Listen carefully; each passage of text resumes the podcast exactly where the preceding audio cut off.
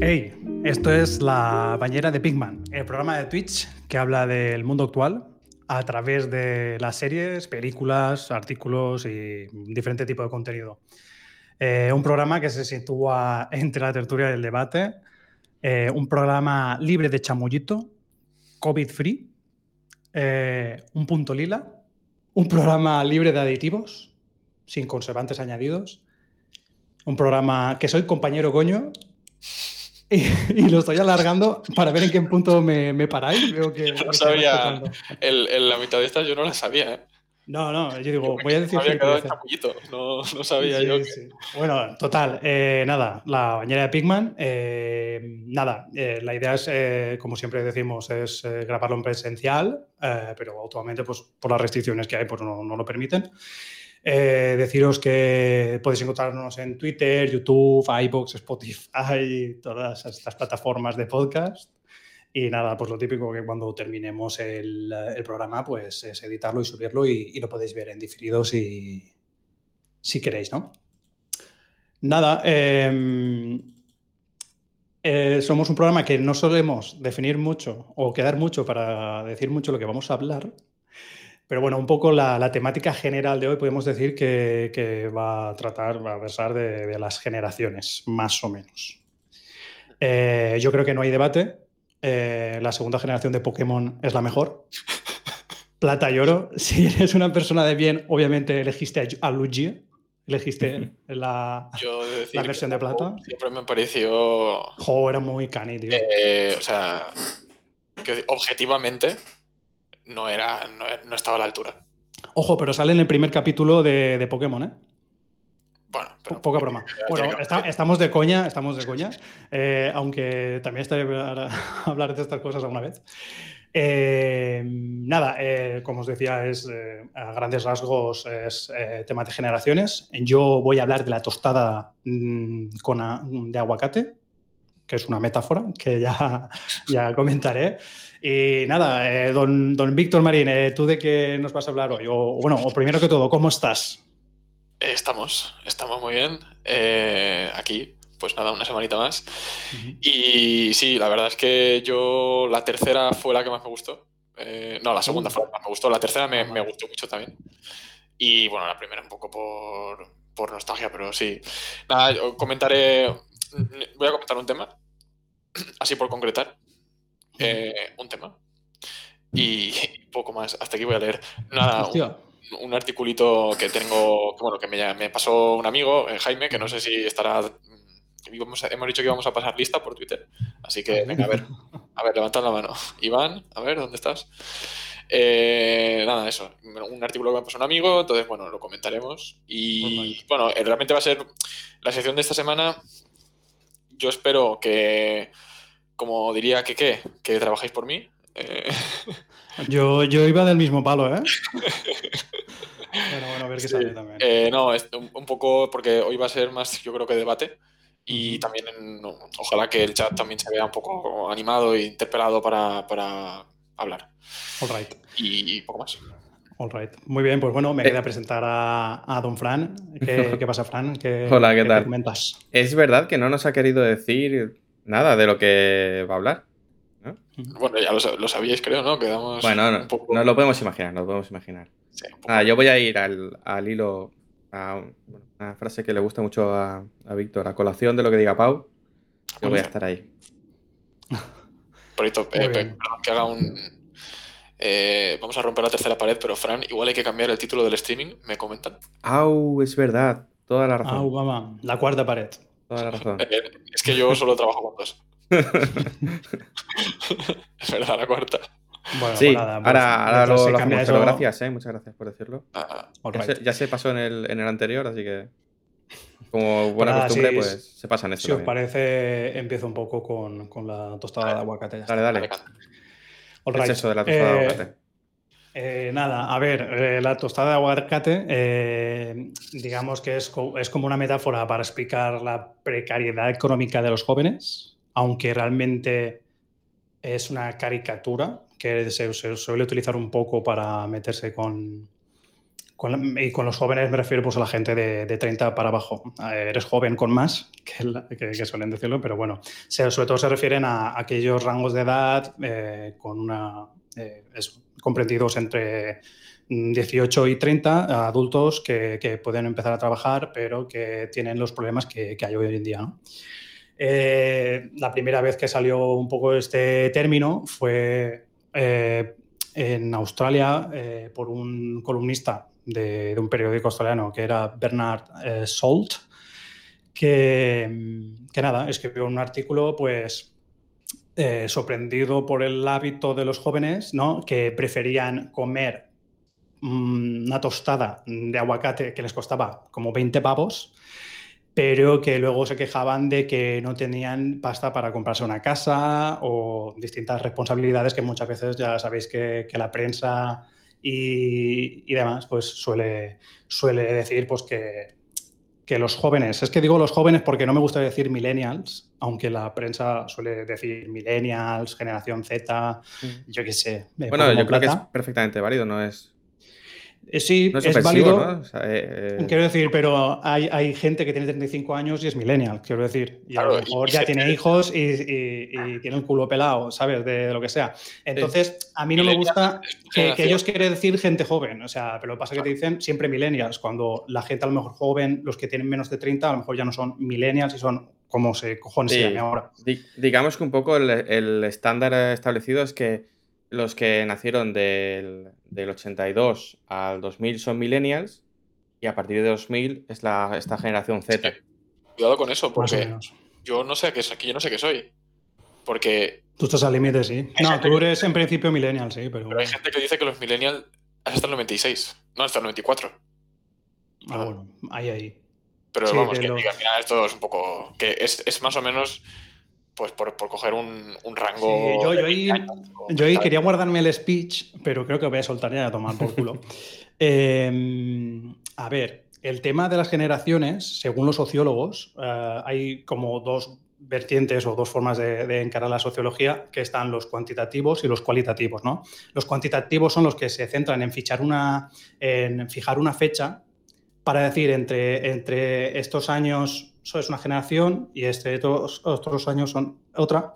Y los cualitativos son los que eh, dicen que dependiendo de determinados puntos históricos eh, que pueden marcar una generación entera, pues son como, o como la de esos escritores, ¿no? La generación del 98 y la del 27, ¿era? Ese rollete, ¿no?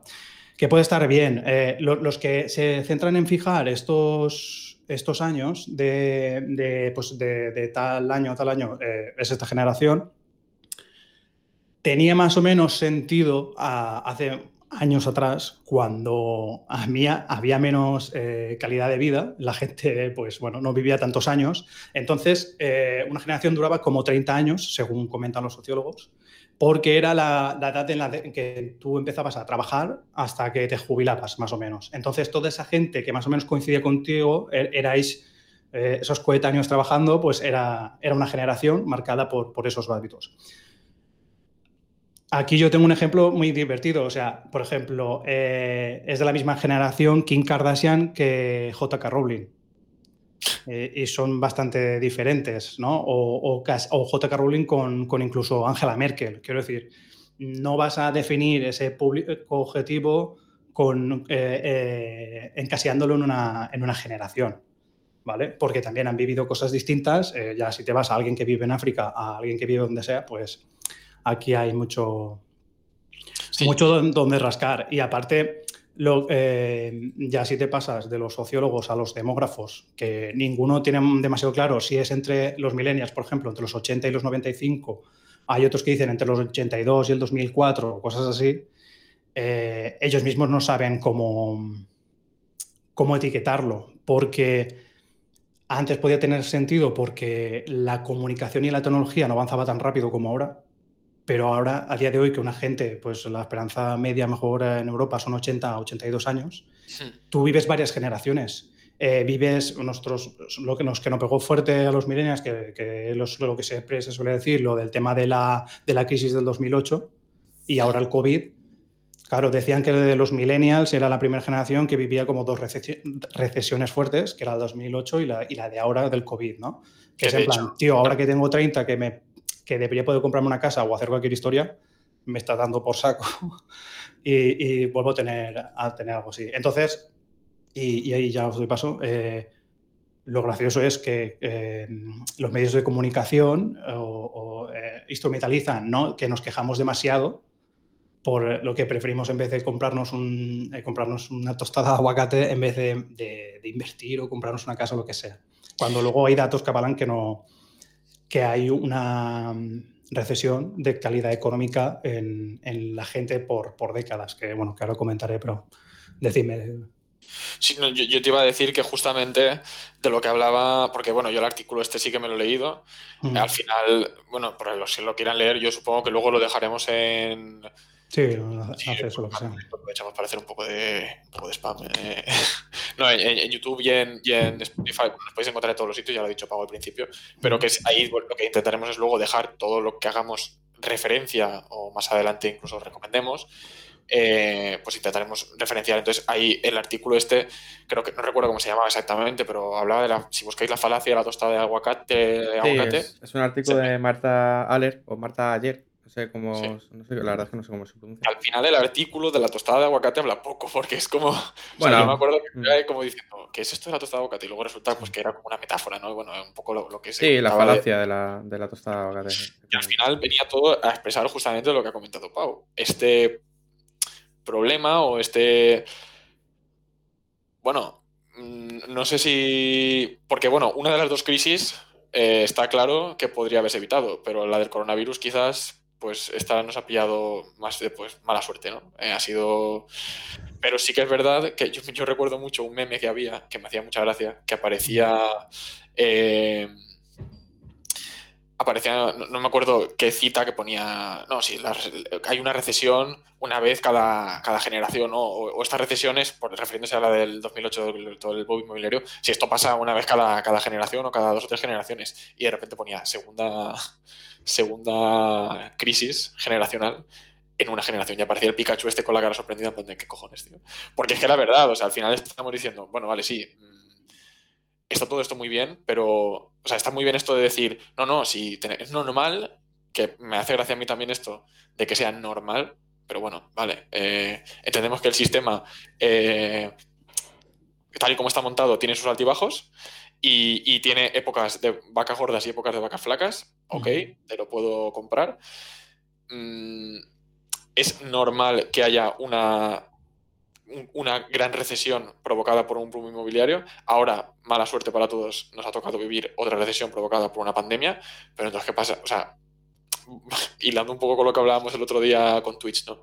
¿Qué, es? O sea, ¿qué, viene a partir de ahora? ¿Van a venir más? O sea, esto va a ser esto la tónica de decir, no, eh, ahora lo típico, o sea, lo, lo raro va a ser que no haya recesiones provocadas por la recesión de la recesión, porque claro, como ahora estamos con, en, en o sea, mi, pregunta y mi reflexión sobre todo esto es, sí, sí, nosotros estamos puteados, pero ojo a lo que viene.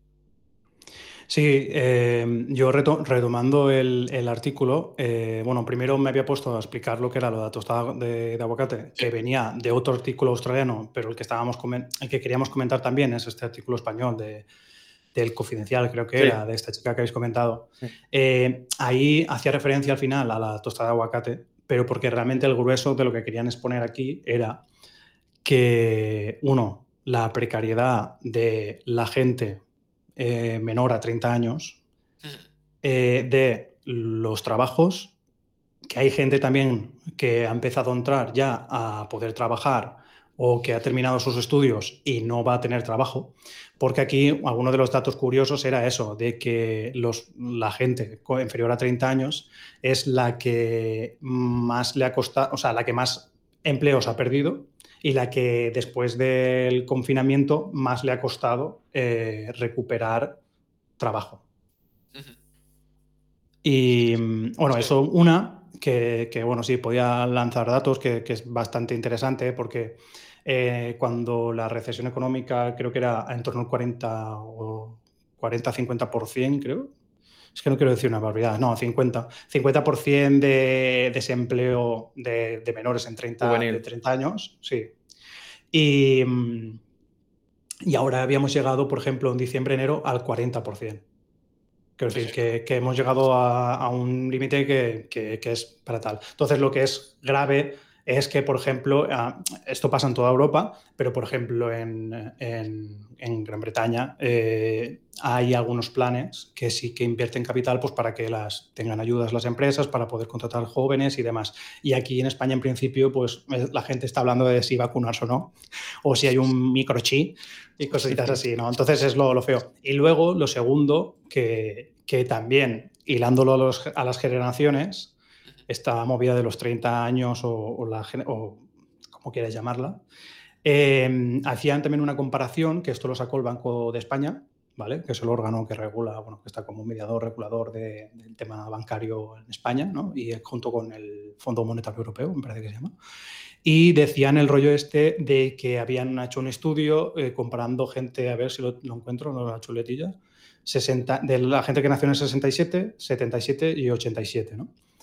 Y habían hecho una comparación de lo que ganaban eh, gente con, em, con una titulación o con una formación y gente sin, y lo iban comparando a, lo largo de esas eh, décadas, ¿no? Eh, cómo pasó con la generación del 87 para aquí y tal, que era más fácil incluso al principio, la gente que tenía menos de 30 años y no tenía formación, incluso le era más fácil encontrar trabajo o por lo menos o ganaba más que esto nos ha pasado, por lo menos a mí, decir, coño, eh, alguien que trabaja en un súper gana más pasta que yo con una titulación trabajando de lo que sea, bla, bla. Eh, que es curioso, ¿no? Y, y, bueno, y miran el porcentaje que ganaban de dinero antes y ahora, y obviamente ha habido una recesión, hay menos poder adquisitivo en la gente que tiene, ya no que en la gente que tiene 30 años, 30 años o menos, que, eh, que sí, que la, proporción es inferior a las eh, anteriores décadas, esto te, influye, que esto es lo que también quería comentar, que sacan en plan, ah, es que los millennials o la gente joven o como queráis llamar, eh, es que no quiere comprarse una casa, o es que prefiere no sé qué ni sé cuántos, o es que no se quiere casar, no sé qué, esos titulares de mierda, pues realmente hay, estudios que va, avalan de que tenemos menos poder adquisitivo y por lo tanto pues no podemos hacer ese tipo de cosas que, ah, por ejemplo, hay encuestas en Estados Unidos, también cuando pasó lo de Australia y demás, que la gente sí que quiere tener una casa y compras un coche o lo que sea, pero, tío, dicen, no, no me lo puedo comprar. Y luego te salen, pues, esta, esta peñita guapa que tiene poder adquisitivo, pues que son, no iba a decir pollas viejas, pero son o pollas viejas, o son gente adinerada, o gente que lo que sea, que dice, es que no queréis currar. Eso sí que pasa en todas generaciones desde que el hombre es hombre, ¿no? Eh, eh, lo, que, lo que decía antes de entrar en, el, en, el, en, el, en, la, retransmisión, eh, hay menor porcentaje de población, o sea, hay menos porcentaje de población joven que, que, que, mayor, ¿no? Entonces, claro, al final es una minoría y es fácil meterse en plan, ah, que la, la, gente joven eh, no quiere trabajar o no quiere, no sé qué, ¿sabes? O sea, la falacia de la tostada de aguacate, ¿no? Es decir, como que, somos todos frágiles o somos, Exacto, y luego, no, es que no se quieren tener hijos o es que, es que no sé, me hace también mucha gracia que eh, tampoco quiero yo aquí empezar a, hacernos las víctimas, ¿no? Pero yo lo he escuchado en varias ocasiones el tema de, no, es que las generaciones de hoy en día... Eh, es que no quieren tener hijos porque es como que viven en un estado perpetuo de, infantilidad. bueno, sí. Eh, yo personalmente, si no sé si tengo trabajo de aquí a un año, los cojones estoy pensando en si voy a tener un hijo de aquí a cinco. O sea, Víctor, ¿no, te parece que muchas veces esos comentarios vienen con cierto resquemor en cuanto a un poco, yo he estado jodido, pues ahora que se jodan los demás, ¿no?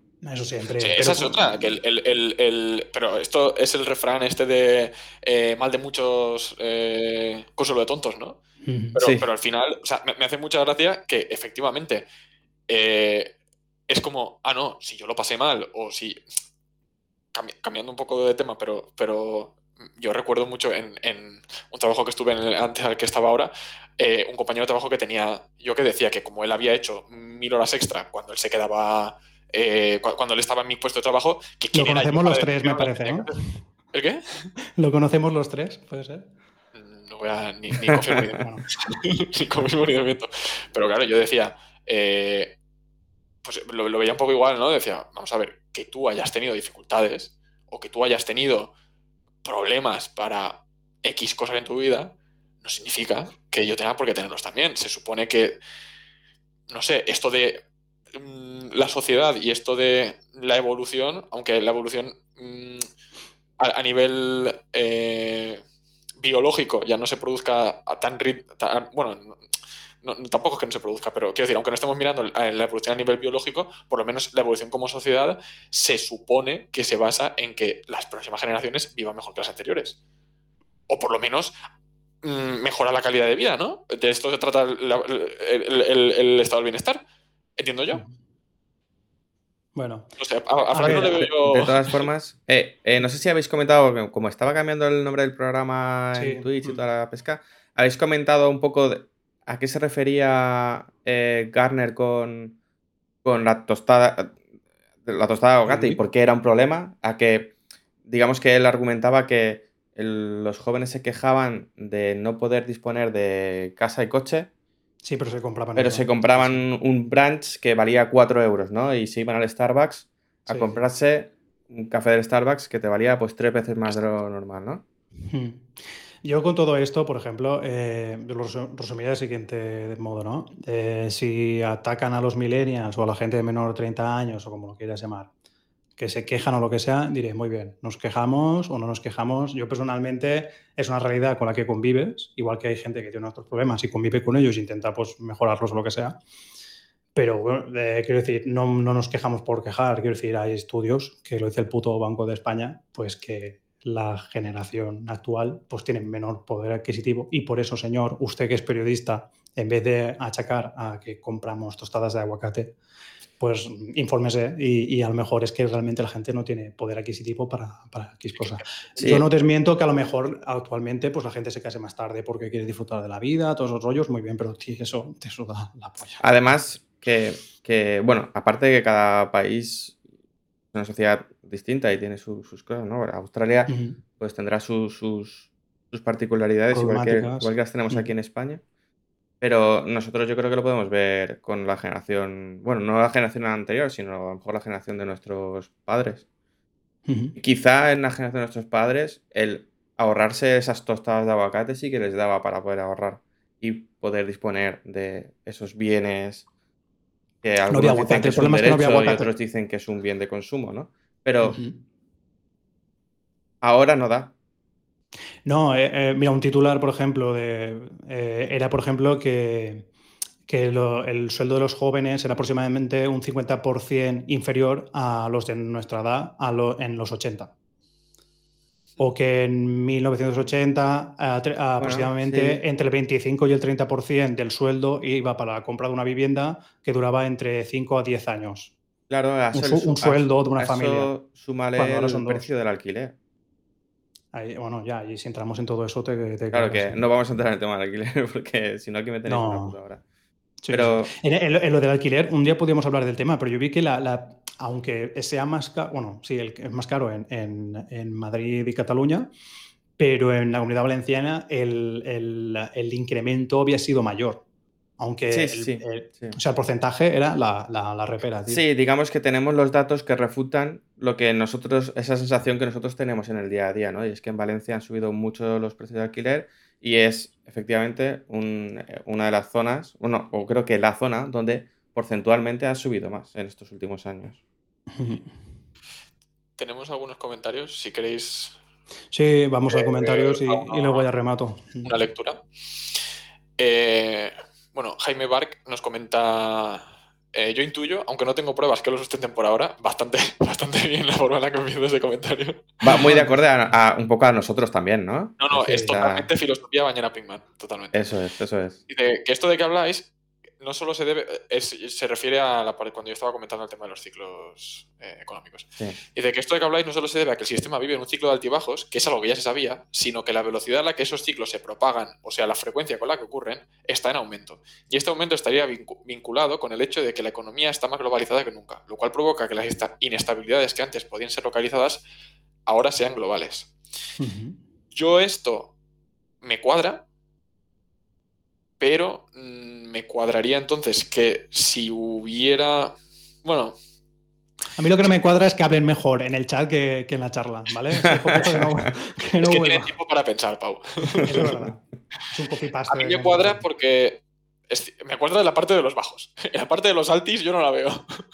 no, bueno, pero bueno, lo que, lo que antes he comentado, que la verdad me había hecho un escrito bastante largo sobre las generaciones, pero bueno, por comentarlo rápido, de, para desmontarlo de las generaciones.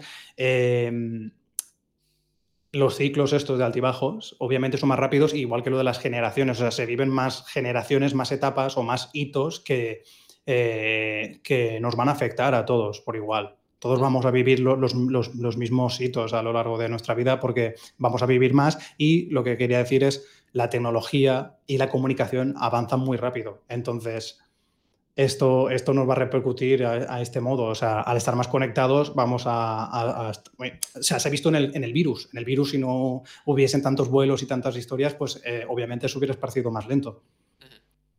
También, si no hubiese la tecnología que hay ahora, eh, todavía estaríamos sin vacuna. Sí, Que todo tiene sus, historias. La globalización, pues exacto. Eh, para lo bueno y para lo malo, aquí está. Luego, Racotorancha nos comenta, un saludo, por cierto. Oh. Eh, dice, la diferencia para poder tener una casa o un coche hace 30 años y ahora es una cosa tremendamente increíble. Y con respecto, entiendo que a lo de la familia que comentaba yo y tal, dice, no es que no se quiera, pero es que es imposible poder acceder a algo medianamente estable para poder tener una familia en condiciones. Luego me han llamado Rojeras, Perro Sánchez, me han dicho, que deje de comprar tostadas de aguacate. Y luego, eh, Xter barra M nos dice, con la mierda de sueldos que hay, pues ya que no te puedes comprar una casa, la gente se, acaba comprando caprichos, tostadas de aguacate, Starbucks o zapatillas horrendas de más de 100 pavos. Si no puedes comprar eh, ni tostadas de aguacate, apaga y vámonos. Al final también ahora la gente intenta disfrutar más de la vida y a tomar por culo. También es que es verdad, quiero decirte, ahora cuando salgamos de la pandemia y tal, y la gente puede empezar a, a quedar y todo ese rollo, pues como en otras recesiones o problemas, guerras o lo que sea, la gente se despendola un poco, ¿sabes? Entonces, pues... iba a ser y, creo que es justo eso lo que... Ese punto que no deslegitima al, poder eh, lanzar una queja ¿no? a la sociedad. Eh, no, no, creo que sea incoherente tampoco eh, lo que comenta Exter hmm. con, con, lo que decía Garner que, oye, pues, no, pues en lugar de comprarte esto, ahorra, ¿no? Bueno, hay una parte que se entiende de lo que dice Garner, pero yo creo que, que, no aplica a la mayoría, la verdad. No, Mira, estoy con él. Se resumen fácil. Eh, bueno, resumir está, está, mal porque voy a sintetizar muchas cosas, muchas cosas y estoy generalizando, pero eh, si cobras mil pavos y el alquiler en Valencia mínimo son 700 pavos por un cuchitril, si lo encuentras, y con esos 300 euros, o o vas a base de aguacate y de cerveza o, te, pegas un tiro, tío. Quiero decirte, eso es así. Eh, te, obliga a vivir en, pisos de alquiler, a hacer cosas, pues a intentar para reducir, tus gastos. Entonces, aparte de que también algún día hablaremos de la explotación laboral. De... No, la filosofía de la empresa es no hacer horas extra. Y luego eh, mañana hay una entrega. Ya, pero la filosofía de la empresa. Pero es que mañana hay una entrega. Y luego, Pau, creo que te sonará esta frase de no, nosotros eh, vamos muy bien porque trabajamos más que el resto. Esa frase también es muy buena. no, vamos a decir, eh, no vamos a decir la empresa que es, pero yo hice una entrevista. Y yo, yo. Bueno, exacto. No, no, no, lo sé, bueno, no lo sé, lo comentamos. Nos llamaron y tal, y, lo típico que haces una entrevista por teléfono y tal con una agencia de estas pues, de recursos humanos. Y, nada, te hacen una entrevista sin decirte la puta empresa que es. Para que no. Ellos, ellos saben todo de ti, tío. O sea, saben, pues obviamente pasas DNI, pasas eh, tal, eh, toda tu formación, todo el currículum, eh, mil historias, te hacen entrevistas grabadas, tienen tu imagen por ahí, porque yo pasé a la de que me graban y tal, y no te dicen el puto nombre de la empresa. Al final, claro, bicheas un poco y sabes qué empresa es. Y, la, y, la, busqué, me apareció en YouTube. Y esta empresa salió en un vídeo de, de, cuando la recesión económica y dijeron los de Canal Nuevo, oye, ¿usted cómo es esto que... como que todas las empresas van mal y, y, ustedes van de puta madre y tal. Y dice, sí, porque mientras las demás empresas están trabajando ocho horas, nosotros trabajamos 12. 12 o, 12 o 10, no sé. Una barbaridad. Y le hizo, pero, y la, la, reportera se quedó en plan, pero 12 horas y tal, y dice, sí, sí, 12 horas al día. Me recuerda aquel vídeo, creo que era. Sin remunerar, obviamente, quiero decir. Aquel vídeo de Luzu, creo que era, que decía, mientras tú estás durmiendo, hay una mm. persona que está luchando por tus propios sueños, y tú diciendo. Mm. Mentalidad de tiburón. bueno, va, va. No, que nos embarramos, tío, que nos embarramos. Nos, comenta eh... Espe, nos dice, puede tener algo que ver el comprar una tostada de aguacate, entre comillas, o sea, más el, el, concepto. Sí, porque puedes hacerte cervezas, claro, mm, comprarte un iPhone. Con la necesidad que se crea en la infancia de, de querer tener una recompensa rápida, entre comillas. Ya, eso también. Eh, hombre, yo entiendo que se refiere más al placer instantáneo que al, al pensar a largo plazo. A ver, pero el tipo este cuando se puso a hablar eso en el, en el artículo se refería a que la gente no quería ahorrar. Listo. Mm. No te oímos, Víctor, ¿no? Víctor, tu micro se ha desconectado. Ahora se habrá muteado. ¿Es ahora? ¿Qué tendrás ahí abajo para ver si acaba el micro de. Cabrón está cenando aguacate y. estaba yo aquí con la tostadita tranquilamente. Mm. que no, que decía que que yo, eh, por la gente que conozco, sí que. Pues conozco a gente de mi generación que no son nada mentalidad ahorradora, digamos, o mentalidad de vista futuro. Y en cambio, conozco a gente que sí. ¿Tienen facilidades los que sí con respecto a los que no? Pues tampoco te creas. o sea, estamos un poco en la misma. Sí, sí tienen. Eh, o sea, evidentemente, quiero decir, algo es más que cero, pero no es que digas, no, es que él se ha puesto ahí mentalidad hormiguita y ya se ha comprado una casa. No, no, mm. ¿qué cojones? ¿Qué cojones? Y tengo amigos trabajando en tres o cuatro sitios a la vez y diciendo, a ver si dentro de unos cuantos años puedo mirar para pagar la entrada de la hipoteca. ¿Qué dices? Ah, que si luego te quieres comprar un coche, pues olvídate de la entrada también. Claro, esa es la otra. Pero bueno, ya hablaremos de eso. Em, nada, em, ¿tú quieres añadir algo más, Fran? O, empiezo a comentar memes, que es lo que nos gusta aquí? si quieres comentar memes, yo ahora voy a ir con una batería de ejemplos en los que la generación millennial no, no está retratada en lo que dice Garner. No sé si quieres que vayamos por ahí o... sí, me parece, sí, lo debatimos, pero bueno, lo, que, lo que los memes realmente era eh, un poco la, un poco de coña para eh, desengrasar el tema este de, bueno, no queremos ahorrar o lo que sea, pero yo creo que la, que la, em, la prensa nos está preparando para ser pobres.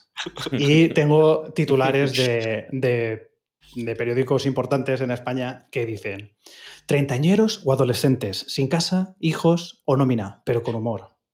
es lo que acabo de hacer ahora, pero bueno. No, dice, retrato de los Train Teenagers, un nuevo grupo demográfico que ha hecho de la necesidad virtud.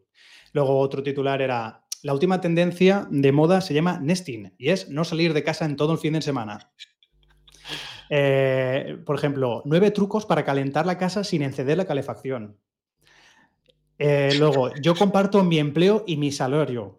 El work sharing, la nueva novedad, ¿no? Luego, por aquí tenía más, a ver, el friganismo, la última dieta hipster que es coger comida de la basura. Eh, chupadme ¿Recordáis de ese que ponía eh, no todo el salario, o sea, hay parte del salario que es emocional, ¿no? Que decía, no todo el uh, salario uh, es sí, sí, como, como el meme este, ¿no? De, ¿Cómo son estos? De pantomima full, ¿no? Te, pagan con promesas, ¿no? Cobras en promesa. Sí. Luego otro, eh, los españoles se apuntan a vivir en coliving para desquitarse de la soledad del confinamiento. O sea, compartir por eso es, para no estar solos. Lo que viene siendo eh, comparto piso para no sentirme solo en el confinamiento, sí. Y también otro de los perfiles laborales más demandados se apuntan al hop, al job hopping, cambiar de trabajo cada uno o dos años. También es, es, porque están a gusto en un sitio y se mm. van para ver si se dan a gusto en otro sitio distinto. Sí, porque es más, más eh, mejor vale bueno por conocer, ¿no? Que, sí, porque los cambios no, impactan en la vida, no. Es muy sencillo cambiar que quedarse. Y el work sharing, tío, compartir empleo y salario, tío, la hostia, tío. Y ya lo de cogerlo de la, basura y luego lo de también de las nuevas dietas de comer bichos. O sea, si te quedas entre coger comida de la basura, comer bichos, el coliving, este, el compartir eh, trabajo y cómo calentar tu casa sin calefacción, dices, eh, esto y la tostada de aguacate. Mm, en, capto las indirectas, ¿no? Yo recuerdo uno que, que, como estaban comentando por el chat, es reírse por no llorar que hablaba de un caso de una chica de veintipico años que estaba compartiendo piso con una mujer de 90 y algo. Y hablaba de, no, mirad si se puede hacer. Y tú dices, hombre, yo creo que ni la de veintipico años mm, le gustaría estar con la de 90, ni la de 90 le apetece tener a un adolescente o, bueno, una joven de veintipico años en casa. Y probablemente lo está haciendo por necesidad, no porque la de noventa y pico años se monte unas rabes de la hostia. O sea, dudo mucho que estén compartiendo piso por ese interés. Pero bueno, que yo qué sé, como dicen en el chat, hay fetiches muy raros. Y su mami. O sea, aquí puede ser de todo, pero. Hostia. Yo sí que conocí, yo conocí un chaval eh, cuando estaba en la universidad que compartía piso con una. A ver, no creo, bueno, sí, era una señora mayor que necesitaba, necesitaba que alguien la cuidase y él el alquiler le salía baratísimo, y, pero claro, a cambio la tiene que cuidar. Entonces, tú imagínate volver todo borracho a las 2 de la noche de un jueves y, tener ahí, no, le voy a cambiar los, paquetes, señora. Y que te tengan que cuidar a ti, ¿eh? A ver, si hay necesidad, pues oye, está muy bien, pero que, a ver, que luego dicen eso, que no queremos comprarnos casas o lo que sea, y luego te, te sacan estos titulares, ¿no? Aquí, eh, con respecto a lo de cambiar de trabajo, que creo que es un buen apunte Marieta VM, mm. que dice que depende de la edad que te pille, cambiar de empleo siempre ganas, ¿no?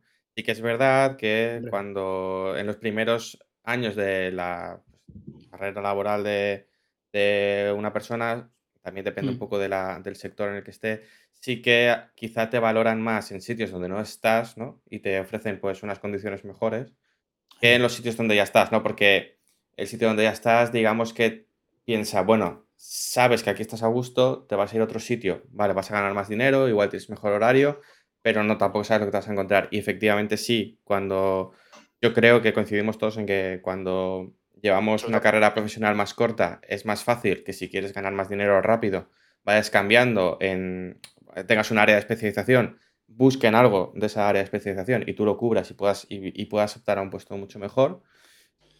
Pero creo que, eh, y, luego, y Marieta que nos escriba si, si, si está de acuerdo o no, eh, cuando llegas a un nivel eh, determinado, depende también lo que digo del sector y, un poco de la experiencia y tal, pero a lo mejor llegas a un punto en el que ya e, ese salto ya es difícil de hacer en todos los sentidos, ¿no? Y más en esta sociedad española que premia mucho el que, el, digamos, el, crecer en vertical, ¿no? Es decir, tienes que ser jefe. Jefe, gestionar proyectos para eh, pues a lo mejor estar más, valorado que no es ser un especialista en tu trabajo que como no gestionas proyectos o no eres jefe, eh, a lo mejor no te lo valoran tanto. Sí, otra cosa que también me gustaría algún día hablar es el tema de la calidad de, los trabajos que hay en España, que la calidad es la que es, sobre todo, y sobre todo también cuando tú terminas tu carrera y tienes eh, eh, algunas expectativas de, hostia, es que me gustaría trabajar en un tipo de empresa que sea, que haga esto, que haga lo otro, y luego te das cuenta que en España hay el trabajo que hay. Y, no vas a trabajar para Facebook ni vas a trabajar para cosas que son la hostia, al final te das cuenta de que la realidad es la que es y sí, al principio, pues ir saltando de una empresa a otra te va a ofrecer un mejor salario, unas mejores condiciones o, lo que sea, pero eso es muy triste. O sea, tienes que vivir en plan jugando a las damas y que el empresario cabrón sabe que tú vas a durar poco, que pues te la piras. Pues, pues bueno, pues otro. No todos los empresarios son cabrones. Que eso es un círculo vicioso, porque. Yo los que he conocido. Eh, eh, los que he conocido, eh, en mayor o menor medida, que obviamente tú miras por tu trabajo y te la pela. Otra cosa es ya ni empresarios, que es gente que gestiona empleados que, que, no es tu puta empresa. Y se la toman como si fuera de ella, ¿sabes? Porque hemos trabajado para, para multinacionales y, ya sabes cómo es, que hay gente que se toma la empresa como si fuera su hijo y dices, pero es un si tú llevas, un equipo de tres personas, imbécil, me estás contando, ¿sabes? Pero es en plan, no, no, tú verás lo que haces tú y se enfadan y no sé qué, y tú, vale, pues tío, pues tú verás. Yo eh, quería apuntar sobre, sobre esto que estabais comentando de, de cambiar de trabajo eh, cada poco tiempo. Eh, es que esto es un poco la pescadilla que se mueve, se mueve de la cola, porque al final dices, vale, muy bien, yo como persona que acabo de empezar en el mundo laboral, eh, digo, mira, vale, me doy un plazo de un par de años para estar en esta empresa y según vea cómo evoluciono, decido si me quiero cambiar o quiero seguir. Decido que quiero cambiar, vale, se instaura, y, y eso es un poco la, tónica general, ¿no? la, política esta que se sigue, que sin, como es la norma no escrita, de decir, no, eh, lo normal o, es habitual que a los dos años, que ya no es como antes, que, mi padre, por ejemplo, estuvo trabajando 25 años en una empresa. y, esa empresa fue en la que entró conforme se pudo, o sea, digamos, su primera empresa fue esa, ¿vale? Entonces, eh, se instaura un poco esa norma no escrita que a nosotros nos beneficia, entre comillas, pero a la vez nos perjudica, porque lo que estás comentando tú, el empresario precisamente ya sabe que a los dos años tú probablemente te vas a ir y no te va a hacer mm, ofertas o no te va a hacer eh, no, te va a hacer subidas o mejoras en tus condiciones laborales para retenerte. Porque pues que se vaya, vendrá otro. Sí, y que, y que al final también lo de la calidad del negocio que yo decía, eh, es que podríamos entrar en muchas cosas, pero también al final quieres tener una persona que dirija y luego quieres a minions que, que, por ejemplo, eh, acaban de salir de la carrera o lo que sea y les pagues nada y ya está. Porque el trabajo, lo que estás haciendo al final, eh, tampoco a lo mejor. Es que me sabe mal porque al final hablamos de cosas de, trabajo técnico, que es el que hacemos nosotros, pero de eh, el que se el que trabaje. Habla por ti, Pau. bueno, pues por mí el que trabaje en otro, eh, yo qué sé, tío, en el campo, lo que sea, obviamente es otro rollo. y, es otro rollo. O sea, estamos, estamos hablando de nuestra, de nuestra perspectiva, ¿vale? Y nuestro, claro. Claro. Yo, una cosa que también está, que lo que decían, de ir saltando, vas cobrando más, está bien. Pero luego dices, es que estoy haciendo siempre la misma mierda y quiero mm, dedicarme a lo mío, pero es más enfocado aquí.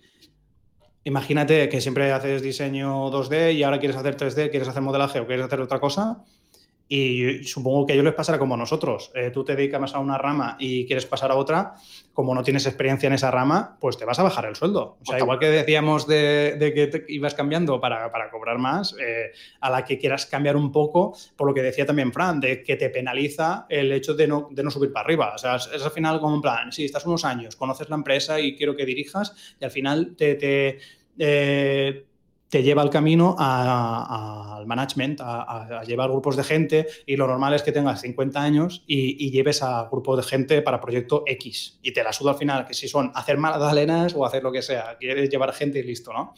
Pero claro, si tienes un perfil que a lo mejor te, gusta bichear y tocar las cosas, pues tienes esa putadilla de que si quieres cambiar a otra empresa que hace otra cosa, pues te vas a comer un garrón de la gran flauta. Sí, sí, totalmente. Yo qué sé, cosillas así. yo solo voy a decir una cosa y si queréis, añadís cualquier cosa y pasamos, pero yo solo voy a decir que volveré a estudiar. De la, de la petanca no se puede vivir. Si habéis visto el meme este, me ha hecho mucha gracia. Eh, hacemos un interludio. El meme este que había tres capturas de Twitter, o sea, tres capturas de tres tweets que hablaba una chica y decía, ¡buah, cómo me gustan los hombres con el pelo corto y moreno! Y otra decía, Buah, ¿cómo me ponen los chavales con chándal? Y otra decía, buf, la verdad es que me encanta la gente que tenga futuro, o sea, que tenga visión de futuro y quiera estudiar. Y aparecía de la petanca y como. De la petanca, sí, lo he visto. Qué grande, tío. Que salió una resistencia al pobre y todo. Qué grande, tío. Es que. En fin. Bueno, eh, por mi parte, yo ya estaría. Eh, ¿Queréis pasar al siguiente tema? ¿Quieres continuar tú, eh, Víctor? ¿O, hay algo más en el chat o como veáis? No, bueno, en el chat estoy leyendo así eh, en general, bueno, Fran, has clavado el, mensaje que quería transmitir Marieta VM, así que enhorabuena. Y nada, si queréis, sí, paso yo al siguiente tema. Eh, bueno, y una cosa que me gusta mucho interrumpir, para que la gente se quede, darles un pequeño aliciente, al final haremos algunas recomendaciones de cosas que nos gustan o lo que sea. Y lo que yo quería decir es que si os gustaron los patos, tengo más cositas. Eso es. Y nada. Nos acaban de comentar eso, más patos. Más patos, pues bueno, lo sabes. Ya has creado, hype. Escuela, ¿no? Vale, tío. Pues nada, tírale. Nada, eh, bueno, se abre la caja. Voy a hablar de un artículo de Iñaki Gabilondo. Eh, Jaime, que está por aquí en el, en el chat. Creo que me lo envió él. Y, bueno, eh, lo de Iñaki Gabilondo como tal es un poco excusa para hablar de otros temas porque sí que se comentan puntos interesantes que me gustaría que, que debatiéramos. Para el que no lo sepa, si es que hay alguien que no lo sabe, Iñaki Gabilondo es un periodista español que lleva pues desde el Pleistoceno, yo creo que analizando la clase política española. Y, bueno, recientemente eh, ha decidido que, que él, corrígeme si me equivoco, pero si no, si no recuerdo mal, eh, decidió, él tenía una sección en la, bueno, en diferentes medios, estuvo, estuvo en la radio, estuvo en la televisión, estuvo en varios sitios, pero recientemente estaba en la radio, en la SER creo que era, y, estaba, tenía todas las mañanas un comentario de actualidad, refiriéndose pues a un poco lo que había pasado, enfocado a política eh, en, España. Entonces recientemente comunicó que bueno, que estaba, perdona por la expresión, sí, esto es un programa family friendly, pero estaba hasta los cojones, y que de, la clase política actual y que había decidido retirarse de este, solamente de, este, de esta sección. Esto en sí, habrá gente que le, sudará los huevos y dirá, a mí esto que más me da, porque pues, Iñaki Gabilondo ni me gusta ni comparto sus ideas, y en sí lo entiendo y hasta cierto punto lo comparto, pero em, me parece, y esto es uno de los puntos de los que quiero hablar, em, me parece llamativo que a estas alturas una persona que lleva, creo que Iñaki Gabilondo tiene 78 años, tiene muchos años, o sea, ya, ya, lleva unos años dedicándose a esto, ¿vale?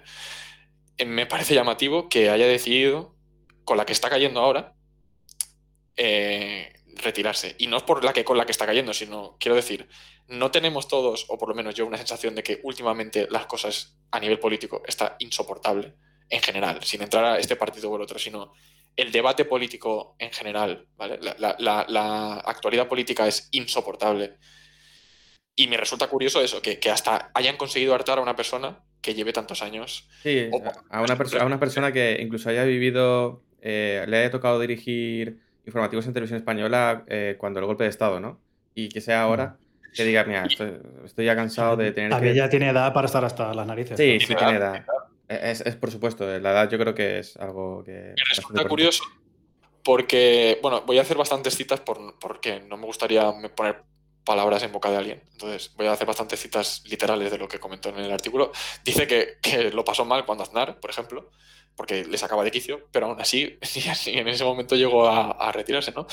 Pero sí que eh, hay un par de puntos que quiero comentar antes de llegar a lo que sería el tema principal, que, que me parecen interesantes.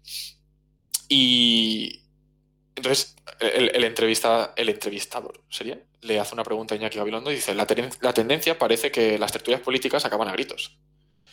Y entonces dice, dice Iñaki, es otro de los elementos que contribuyen a mi desánimo. Comentar asuntos como el problema catalán, la monarquía o el terrorismo en modo bronca de bar, como si estuviésemos discutiendo si ha sido o no penalti, me parece extraordinariamente malo. Y le tengo miedo al efecto que produce en la gente.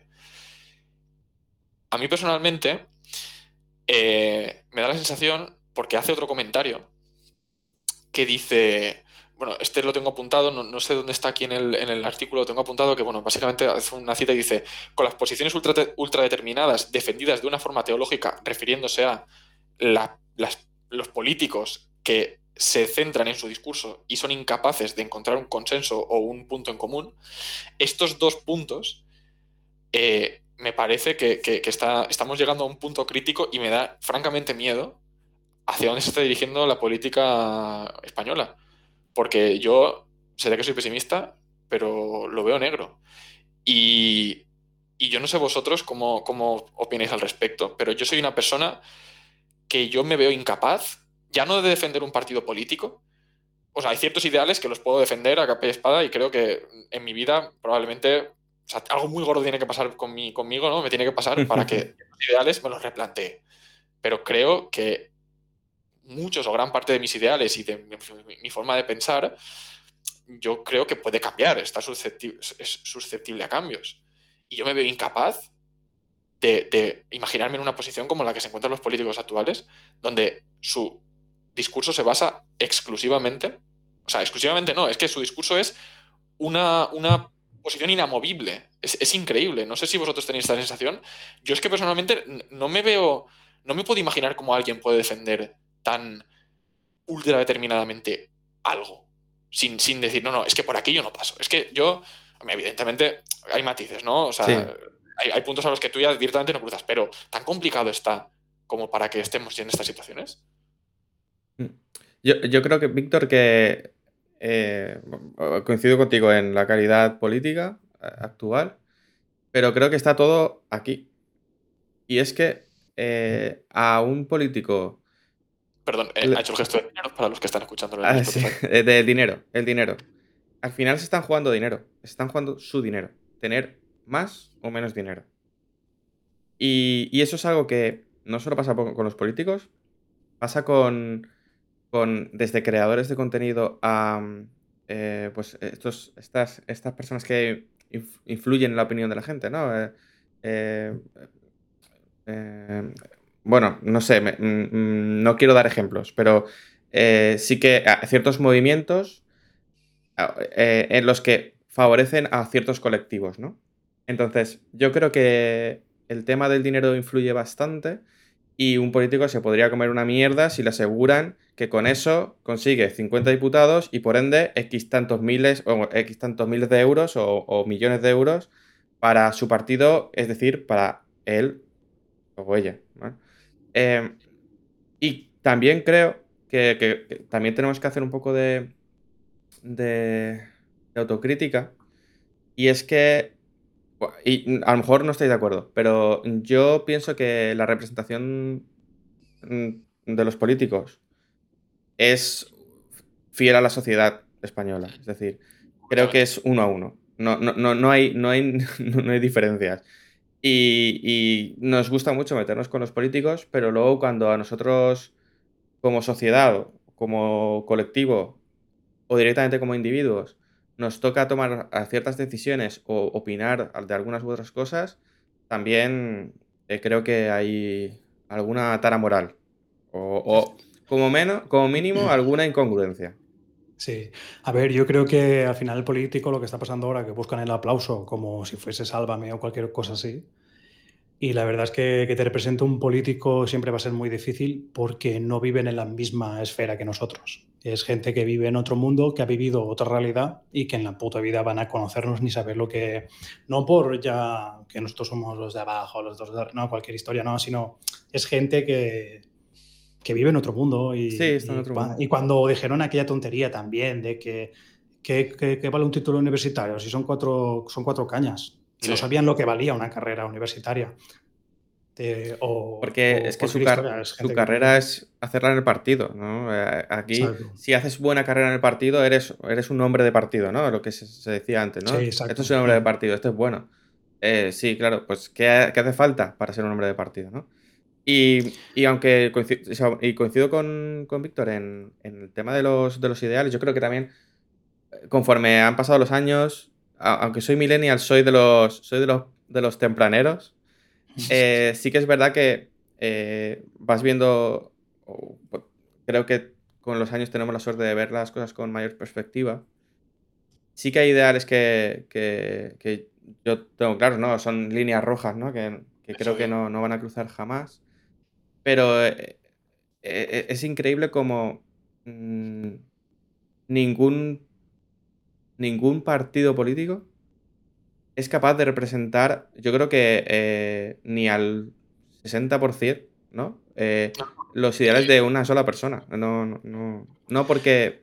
Ah, pensaba porque que ibas a decir otra cosa. Es más, es más complejo que, que todo eso. ¿eh? Es que al final yo siempre he pensado que el único partido político que te representa es el que hagas tú. O sea, tú, sí, ¿no? tú mismo como individuo. Y, y ah. probablemente, o sea, ya está y no vas a encontrar nadie más que le represente al 100%. Y claro, probablemente de aquí a cinco años, tú, tú, tú, lo que escribas hoy en, tu, en los eh, estatutos del partido, digamos, ¿no? O, o, los principios del partido, de aquí a cinco años igual dices... Mm. Al final, tú realmente cuando vas a elecciones lo que estás apoyando es eh, un programa electoral, ¿vale? Tu propuesta me parece mejor que la del otro, aunque no la comparta al 100% y arreando chimpampón. Quiero decir, que no es en Sí, plan, y, y, tienen que buscar un hueco. Soy del equipo tal. Tienen que buscar un hueco. Es decir, eh, no, que lo preguntaba también María, ¿no? Eh, Marieta. ¿Pensáis que los políticos tienen ideales? No, no tienen. Lo que te decía de comerse una mierda, se la comen. Eh, es decir, si tienen que decir que el mar es verde o el mar es rosa, y eso han hecho unas estadísticas que dicen que con eso van a tener representación en el, en el, en la, en el, en el, en el Congreso, lo dicen. Pero porque no hay una Por, porque tú vas a tu nicho, vas a tu nicho de mercado, ya está. Y es ya que está. es lo mismo, es, es, que es así y, y hay que entenderlo. ¿eh? El, decir, no, mira, he sido incongruente con mis principios, dije esta cosa y he actuado de tal forma, o... Bueno, sí, dije esta cosa y he actuado de tal forma, he hecho, lo, he hecho lo contrario de lo que dije, por tanto, me veo en la obligación moral de no poder seguir ejerciendo mi cargo. Exacto, yo a mí me gustaría que hubiese un órgano eh, regulador de estas cosas, es decir, mira, tú te has pasado esto a la Pero ¿quién, ¿quién elige a ese órgano regulador? ¿Políticos? Pues, pues como todo. No, bueno, no están, los, tres poderes no están diferenciados, el judicial, el ejecutivo y el legislativo. No, no, no, hay duda, o sea, creo que huelga a dudar sobre esto, ¿no? No, no, ya está, no hay debate. El Pokémon Plata, siempre.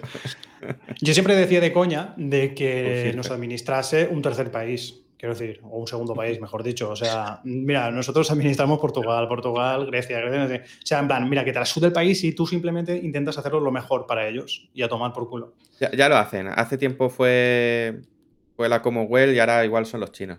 Pero ya lo hacen. Bueno, eso también se podía hablar eh, a colación a esto. Eh, simplemente me hizo gracia que, bueno, eh, se me olvidó creo que comentarlo. sigo un canal de YouTube de un chaval que está en moto haciendo un viaje por toda África y molaba mucho como el tío decía que los chinos estaban comprando toda África. Decía, mira, estas carreteras están hechas por los chinos, no sé qué, sea, como igual que en España, pues deuda pública la, está comprando el gobierno chino, pues me hizo gracia de que... Nico Raimith se llamaba el chaval. Sí, sí, sí. ¿Lo conocías tú? ¿Te lo comenté? ¿O, incluso lo, comenté en el programa y no me acuerdo? No lo sé. Lo comentaste, pero como parece que tenemos entrenado el algoritmo de YouTube de forma similar, pues ah, ya, sí, lo, lo, recomiendo también YouTube, sí. Eh, bueno, un, par de comentarios. este no es el tema principal que quería comentar, pero bueno, me viene bien que hayamos hecho un poco de debate. Eh, un par leo un par de comentarios del chat que me parecen interesantes. Esther parece que opina un poco como yo porque dice que, que bueno, lo que le pasa a la calaña política que tenemos, dice, aparte de que no, se encontrarían ni su propio culo, es que hacen lo que quieren, sin que paguen absolutamente por, nada por sus errores y sus mangoneos, la responsabilidad no existe, es un poco lo que yo estaba diciendo, creo que, que dice, si cuando cagan se fueron a la, a la calle o a la cárcel si procede, eh, la clase política se llama responsable. Y por otro lado, Jaime nos comenta que un político, que esta es una reflexión que me parece bastante interesante, eh, un político abarca más representación potencial cuanto menos concreto es a cuanto sus en cuanto a sus propuestas. Bueno, ahora con la polarización igual yo Ojo, también. me lo pensaría un poco, pero en, ciertos partidos. Eh, en los, eh, si el espectro político es un... Menos los que son de centro, ¿no? extremo centro. Extremo centro. Ni, ni racismo ni antirracismo. ¿Vale? Sí, sí. solo orden, ¿no? Solo orden. Exacto. Todo escala cromática, por favor. Os voy a leer el segundo punto de, que me ha resultado interesante eh, de esta. Por, cierto, déjame, déjame, Víctor, que comenté. Sí. Eh, Jaime Bark dice: Los chinos están haciendo una de las mejores guerras económicas que se conocen. bueno, yo. Eh, la verdad es que ahora no lo tengo a mano, pero hace tiempo vi un vídeo en YouTube que creo que estaba en el canal este de. En el canal que se montó Iker Jiménez. Donde es, un vídeo donde solo está em, Pedro Baños, que es este. Pues fue un ex militar retirado o, estuvo estuvo en altos mandos de, de no sé si del ejército de, de tierra. No, me acuerdo, ¿eh? ahora mismo me pilla un poco. Es un experto geopolítico, ahora mismo. Y comentaba cómo habían planteado China su futuro eh, geopolítico a 50 años. O sea, ahora están recogiendo lo que pensaron hace 50 años. Y es un plan eh, genial eh, desde el punto de vista de, China. Os recomiendo que, si, si, podéis, pues veáis o de hecho, bueno, cualquier cosa que comente Pedro Baños, la verdad es que es bastante interesante. señor Lager comenta que, esto también me lo comentaba un familiar que decía, cuidado en China, que hay muchos chinos. sí, es verdad. Eh, nada, lo, que os comentaba. Eh, segundo punto que me interesaría comentar, así un poco por encima, porque este, esto ya es eh, una bomba que si, nos liamos aquí a hablar no terminamos. Dice, la, la pregunta, ¿vale? Del entrevistador. Dice, en su generación, también molesta mucho el revisionismo de la transición. Cuidado, empezamos con la respuesta. Eh, dice, bueno, a mí me sorprende mucho que, o sea, a mí me sorprende que no se valore lo que significó aquello, no estamos diciendo que haya que reproducirlo tal cual, pero entonces vivimos un momento de complicación máxima, ¿qué tal? Bueno, historia que, vale, de acuerdo. Y aquí dice, y este es el punto sobre el que me gustaría discutir. Eh, también me sorprende muchísimo que esta sea la primera generación que pide explicaciones a las anteriores. Dicen, dos puntos y abre comillas. Vaya mierda de democracia que nos dejasteis, cierra comillas. Nosotros nunca dijimos a nuestros padres que nos habían dejado un país de mierda y estábamos en una dictadura. Cuidado. Eh, lo que me gustaría comentar de esto ya no es tanto enfocado a la transición, sino enfocado a eh, que yo sí que tengo esta sensación, lo adelanto ya, de que se culpa. O sea, no sé cómo sería antes, porque no lo he vivido, pero sí que no tenéis esta sensación de que se culpa mucho o se, se centran muchos esfuerzos en decir esto es culpa vuestra a las anteriores generaciones, o si estamos aquí es por vuestra culpa, más que en intentar solucionar ciertos problemas. Y esto lo comento, pero si alguien no se había dado cuenta, porque creo que tiene cierta relación con lo que estábamos hablando de la clase, política y me viene muy bien que Fran haya comentado lo de que tenemos la clase política que nos merecemos, porque aquí es una de las cosas donde creo que nos quejamos y somos incongruentes. Y por eso tenemos la clase política que nos merecemos. Entonces, ¿creéis que a lo mejor, en vez de intentar encontrar puntos en común con generaciones anteriores para resolver problemas, eh, nos enfocamos más en directamente buscar culpables? A ver, es, a lo mejor es muy español echar la, la culpa a otro, ¿no? Eh, yo creo que, pero es lo que está haciendo todo el mundo. Eh, los mayores a los jóvenes porque no quieren trabajar o porque no sé qué, y los jóvenes, yo qué sé, tío. Yo la verdad es que me sorprende, entre comillas, un poco lo de qué país nos habéis dejado o, lo de la democracia y tal. Yo qué quieres que te diga. Em, no voy a yo no se lo recrimino a nadie, no sé si realmente es una tendencia o no, pero bueno, también ha habido una la, dictadura se transformó, no desapareció. Eso también quiere decir mucho de la proactividad de los países colindantes y de, de, la, y de la sociedad española de cómo es. De, no me cambio de trabajo porque, bueno, me pagan una mierda y hago 12 horas al día, pero bueno, estoy aquí porque hard.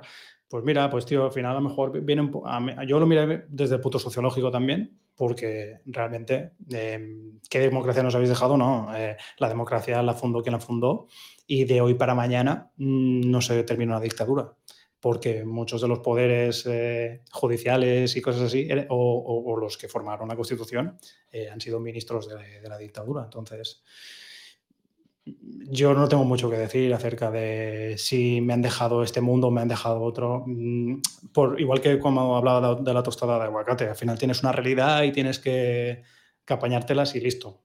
Quiero decir. Además, este, en este, punto, vuelvo a, vuelvo a lo que comentaba antes, y es que em, también eh, la opinión está muy influenciada a lo que a cada uno le conviene. Es decir, creo yo que a, la persona, familia, conjunto de personas que le fuese bien en una determinada época, y es transición, como comentabas en el artículo de transición o lo que sea, a la gente que le fue bien, pues pensará que, que, estuvo fue de perlas, que si les fue bien fue porque se lo merecieron porque algo hicieron bien y a quien no le fue bien será porque algo no hizo bien, ¿no? Y, en el lado opuesto será lo contrario. Es difícil tener una, una, opinión objetiva en cuanto a esto, porque al final te ha influenciado, eh, aunque sea por tus abuelos o, por tus padres, ¿no? Entonces yo creo que ahí es, muy complicado, muy, muy, es un tema muy complicado, además que incluso que la gente se lo puede llevar a, lo, personal también. Porque mm, sí, y si queremos debatir de estas cosas, vale la pena, nos informamos y sacamos datos y, que hablen los datos.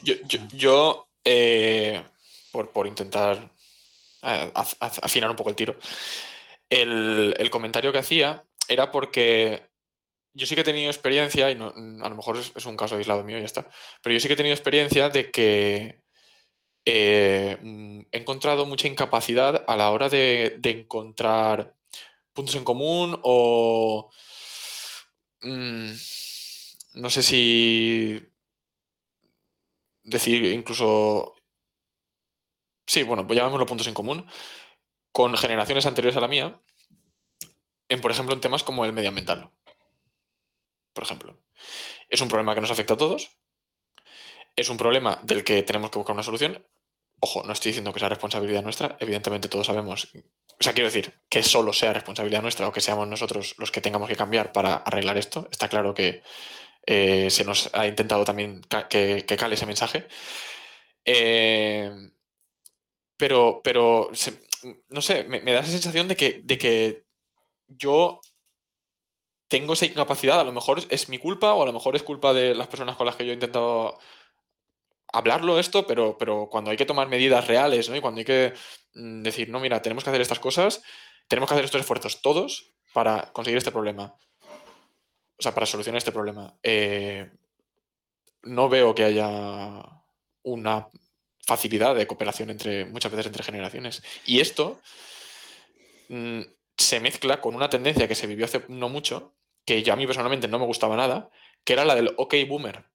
No sé si os la recordaréis, que en las redes se hizo muy, bueno, sonaba mucho, que, que me sorprendió muchísimo. Y, era incluso un odio que se generaba entre generaciones, que me parecía, o sea, yo me quedaba asombrado cómo la gente directamente descalificaba o anulaba opiniones de otros con la frase OK boomer. Y es como lo mismo que, que lo que nos estábamos quejando nosotros, que se hace con temas como el de la tostada de aguacate, ¿no? Que se nos culpabiliza de muchas cosas y directamente, no, es que son millennials y es que, mira, es que no saben de la vida. Nosotros directamente, no digo, digo nosotros refiriéndonos a nuestra generación, ¿no? Eh, se hacía con el OK boomer, era como, sí, lo que tú digas. No tiene, no, no, tu opinión no vale, que no, que no digo que sea más o menos válida, pero joder, es una opinión. Yo diré que yo creo que no hay representación real de la población en las redes sociales. Y, bueno, totalmente.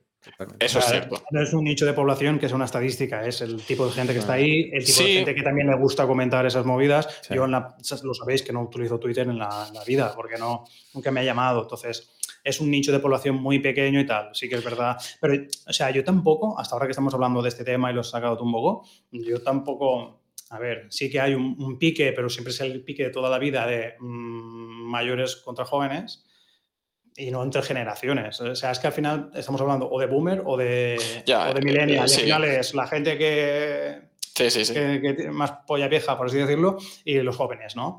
Y al final, la, discusión, las, cuando una discusión es por memes, quiero decir, ¿qué debate es ese? No, o sea, no, es válido. Quiero decir, es echarte unas risas y reando. Más que nada era por, por que yo. O sea, estoy completamente de acuerdo con lo que dices, que, que en las redes sociales no se puede sacar ningún, ninguna conclusión, porque la gente que comenta, muchas veces se le da altavoz, o se le da voz a gente que, ni, bien ni mal.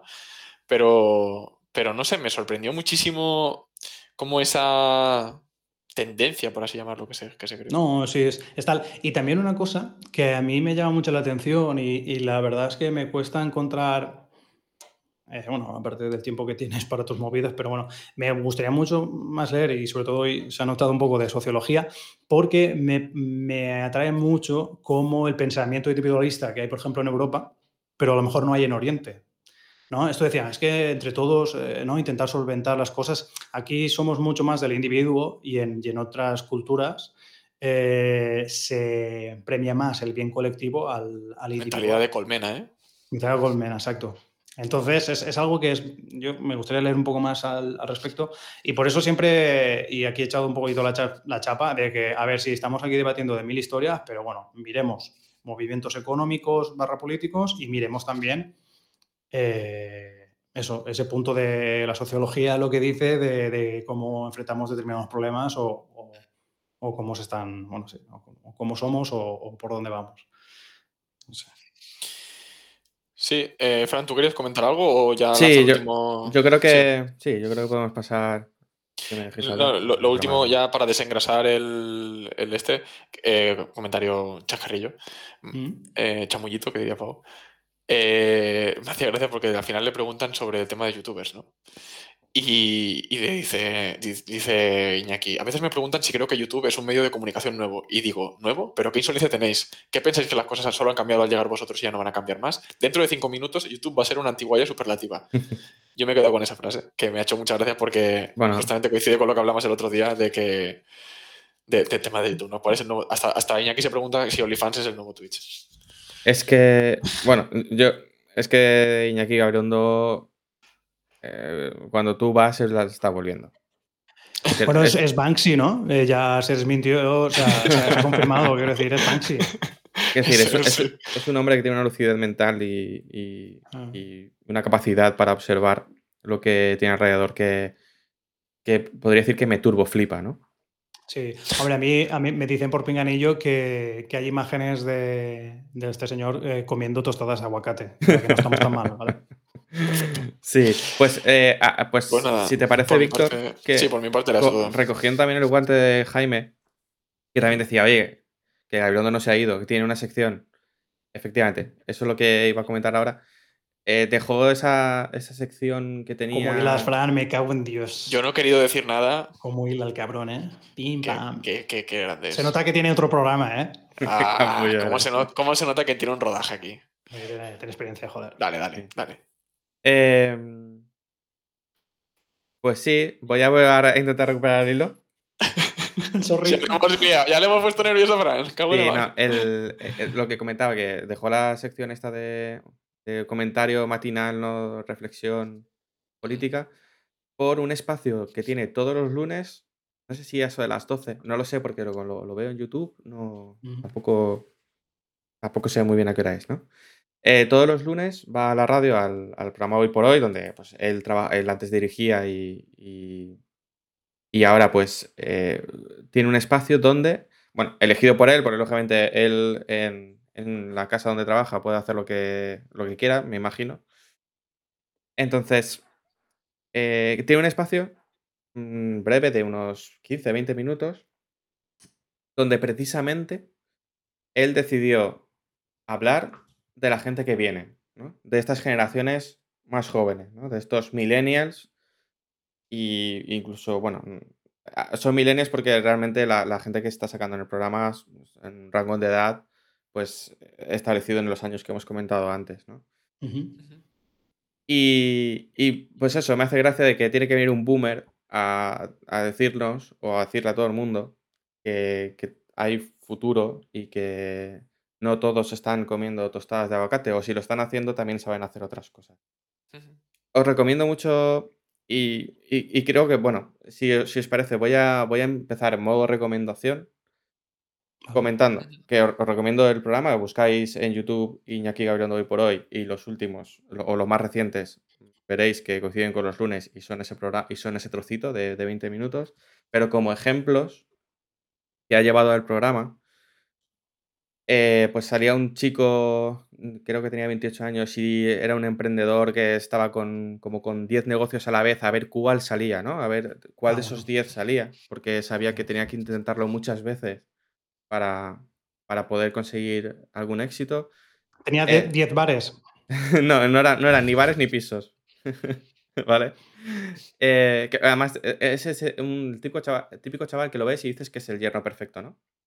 Eh, pues ese, ¿no? Luego también había una chica que había decidido quedarse en su pueblo natal y no emigrar a la gran ciudad y abrir un negocio allí.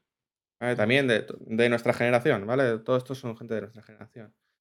Em, otra chica que no encontraba la estabilidad laboral y era como el reflejo de, mira, soy mujer y quiero tener una vida, es decir, eh, estoy teniendo una edad en la que pues debo de pensar en tener hijos y formar una familia y, y no puedo porque pues, la precariedad laboral de hecho no tener trabajo e incluso no tener perspectivas de, un futuro en ese sentido, pues hace que yo tenga que replantearme hasta ese, hasta ese nivel, ¿no? El, eh, la vida de uno mismo, ¿no? Luego también había otro chico que me recordó a Pau porque eh, quería vivir de su pasión, que era la música, pero se tenía que dedicar a otras cosas.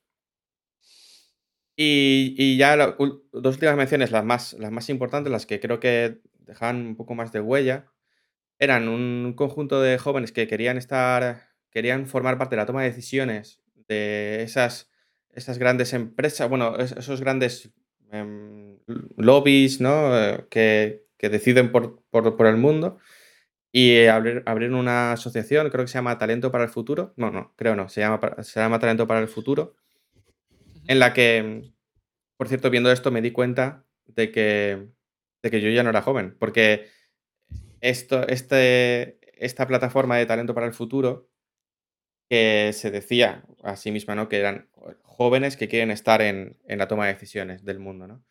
Eh, cuando vi el programa y, y curiosé un poco por la web, creo que había un límite a 34 años para, para apuntarse. Entonces dije, joder, ya... Antes era cuando te caducaba el carnet jove, ¿no? Y ahora ya, ahora ya es eso. He de decir que he entrado esta tarde y en el formulario ya hay, hay dos checks de tengo 35 o más de 35. Igual porque se han dado cuenta de que aunque no seas tan joven, de hecho me, gusta porque en el programa anterior, eh, creo que JM, que creo que no, está por aquí, em, hizo la pregunta de ¿hasta cuándo os consideráis jóvenes? ¿no? Es una, es una pregunta fantástica bajo mi punto de vista. Porque no Hasta que te mueres, básicamente. Eh, quiero decir, es un estado mental, ¿no? Quiero decir. sí, eh, la verdad es que es una buena respuesta, que es un estado mental. Y, Todos conocemos algún caso de, de alguien que se siente muy joven siendo. Hombre, yo me quiero jubilar ya. Eso también es otra cosa. Pero... no, pero quiero decir que, que, que sí, que totalmente, yo estoy de acuerdo. Es un estado mental. Y luego eh, llevó a un chaval que fabricaba brazos artificiales. Bueno, empezó fabricando brazos artificiales para personas sin codo en Kenia. Es quiero decir, él los fabricaba aquí y se iba a Kenia con esos brazos artificiales que fabricaba con una impresora 3D que tenía en su casa para, para llevarlo ahí por un sistema de, cuerdas y tal, eh, muy a lo Nintendo Labo. Eh, eh, conseguía ayudar a gente que, no, tenía, que, que, no tenía codo.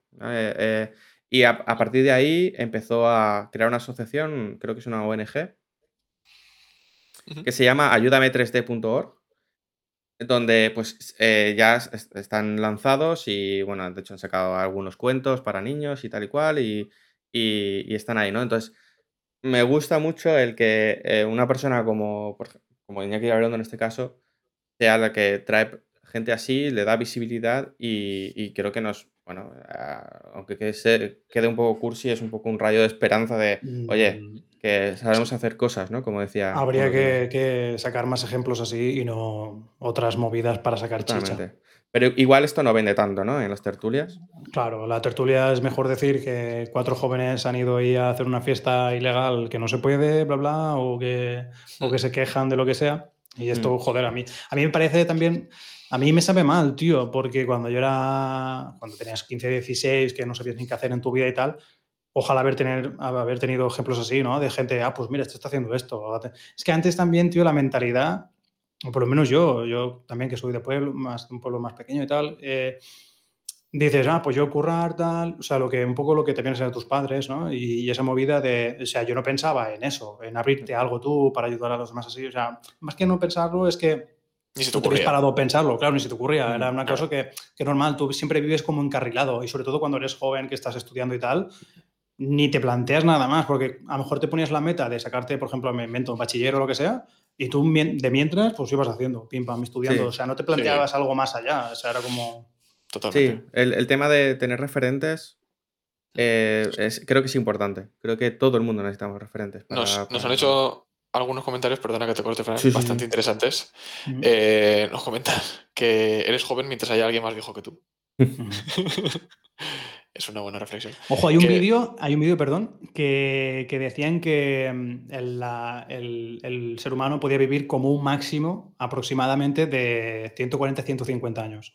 Y a partir de ahí ya estaba la puta barrera. O sea, como que la mujer más vieja que había, creo que era japonesa y tal, eh, había llegado a los 140, 140 y poco, pero claro, tu cuerpo hay un momento que dice, tocas techo, obviamente, y dice... A nivel biológico ya se habrá movidas ahí, sí, no sé. Luego también nos comentan que que los 40 son una putada, que eres joven para ser viejo y viejo para ser joven. Mm. Cuidado ahí.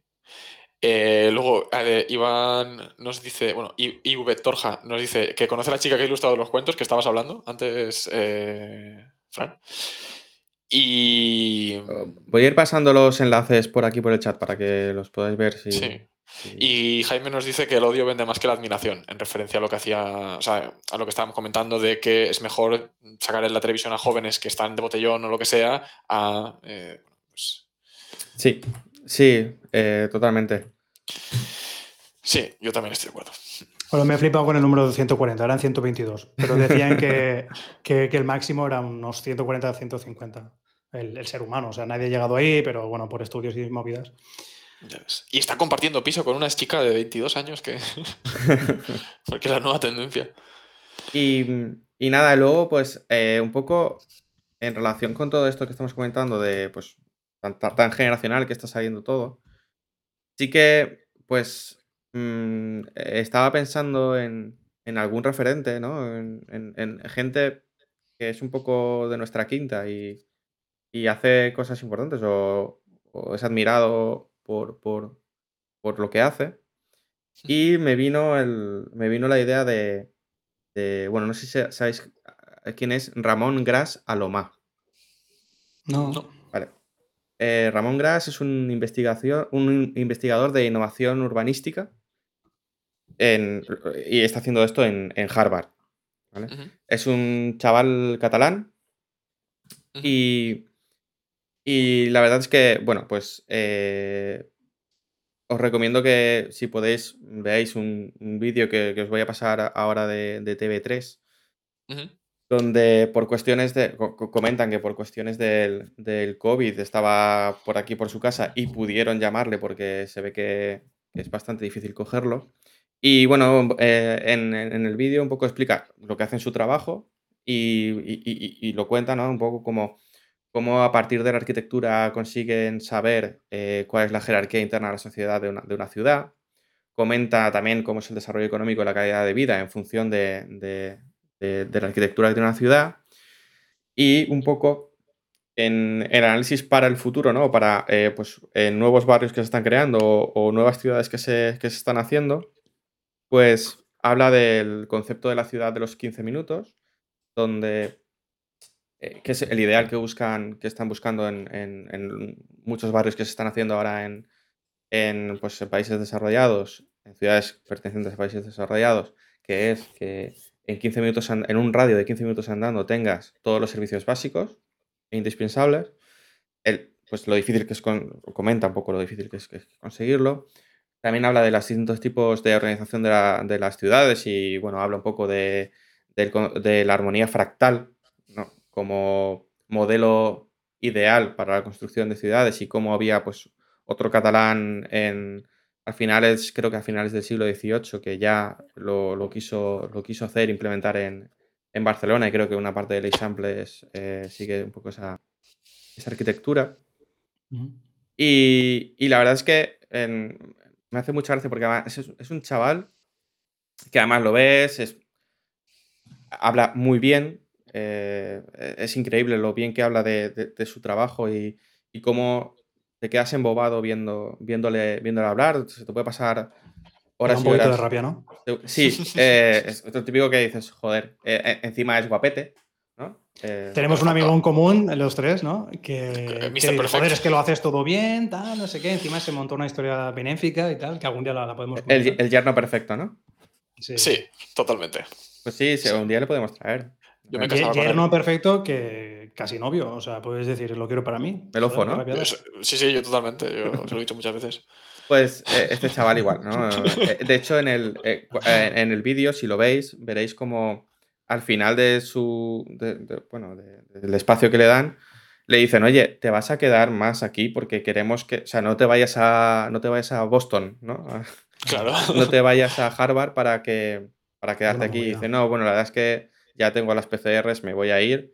Y, y todas las personas que estaban alrededor de la mesa, aparte de la presentadora del programa, estaban obnubilados con, con, con, él. O sea, ya os digo, es una cosa espectacular oírle hablar eh, de, de, de, lo que estaba haciendo. Incluso decían, oye, no se puede quedar un poquito más, no lo podemos quedar, no sé qué. Increíble. Además, es que veía la, la cara de los contertulios.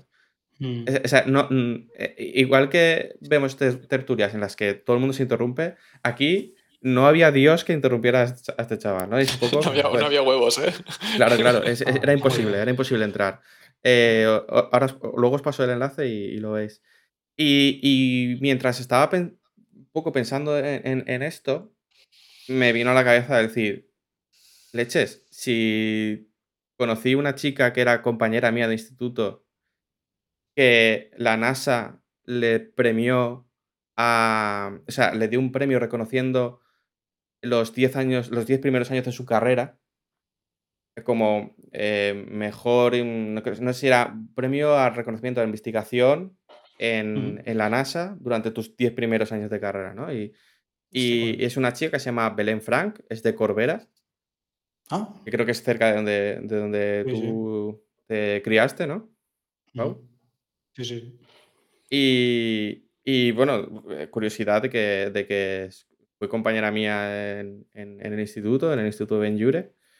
Y, y, bueno, y aparte de ser una crack como demuestra que la NASA le dio un premio, era una crack como persona.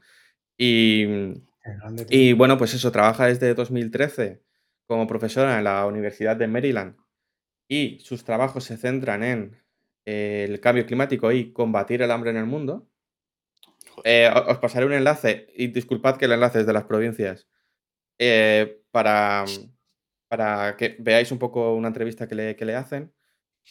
Y, y nada, y ah, me, me, llamó mucho la atención cuando lo vi porque, y de hecho creo que hemos comentado durante esta, esta hora y media casi que llevamos, el, eh, la diferencia entre algunos países, ¿no? Eh, en este caso Estados Unidos y, y, España. E, ella decía que todo lo que se, todo lo que investigaban y todo lo que se estudiaba en, pues en estos grandes doctorados que se montan y, y tal, es, eh, todo va enfocado a tener un impacto en la vida de la gente. No, no es el hago un, hago un estudio que estoy aquí tres meses, bueno, tres meses o tres años haciendo este estudio para mm, hacer una tesis y que se guarde en un cajón, sino que todo es para generar un impacto en la vida de los demás. Y en este caso, pues lo suyo eh, eh, era, era, era así, ¿no?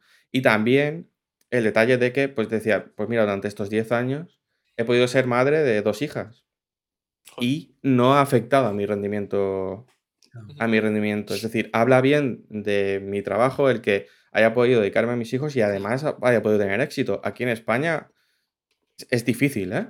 eh poder, poder enfocarte en, dos cosas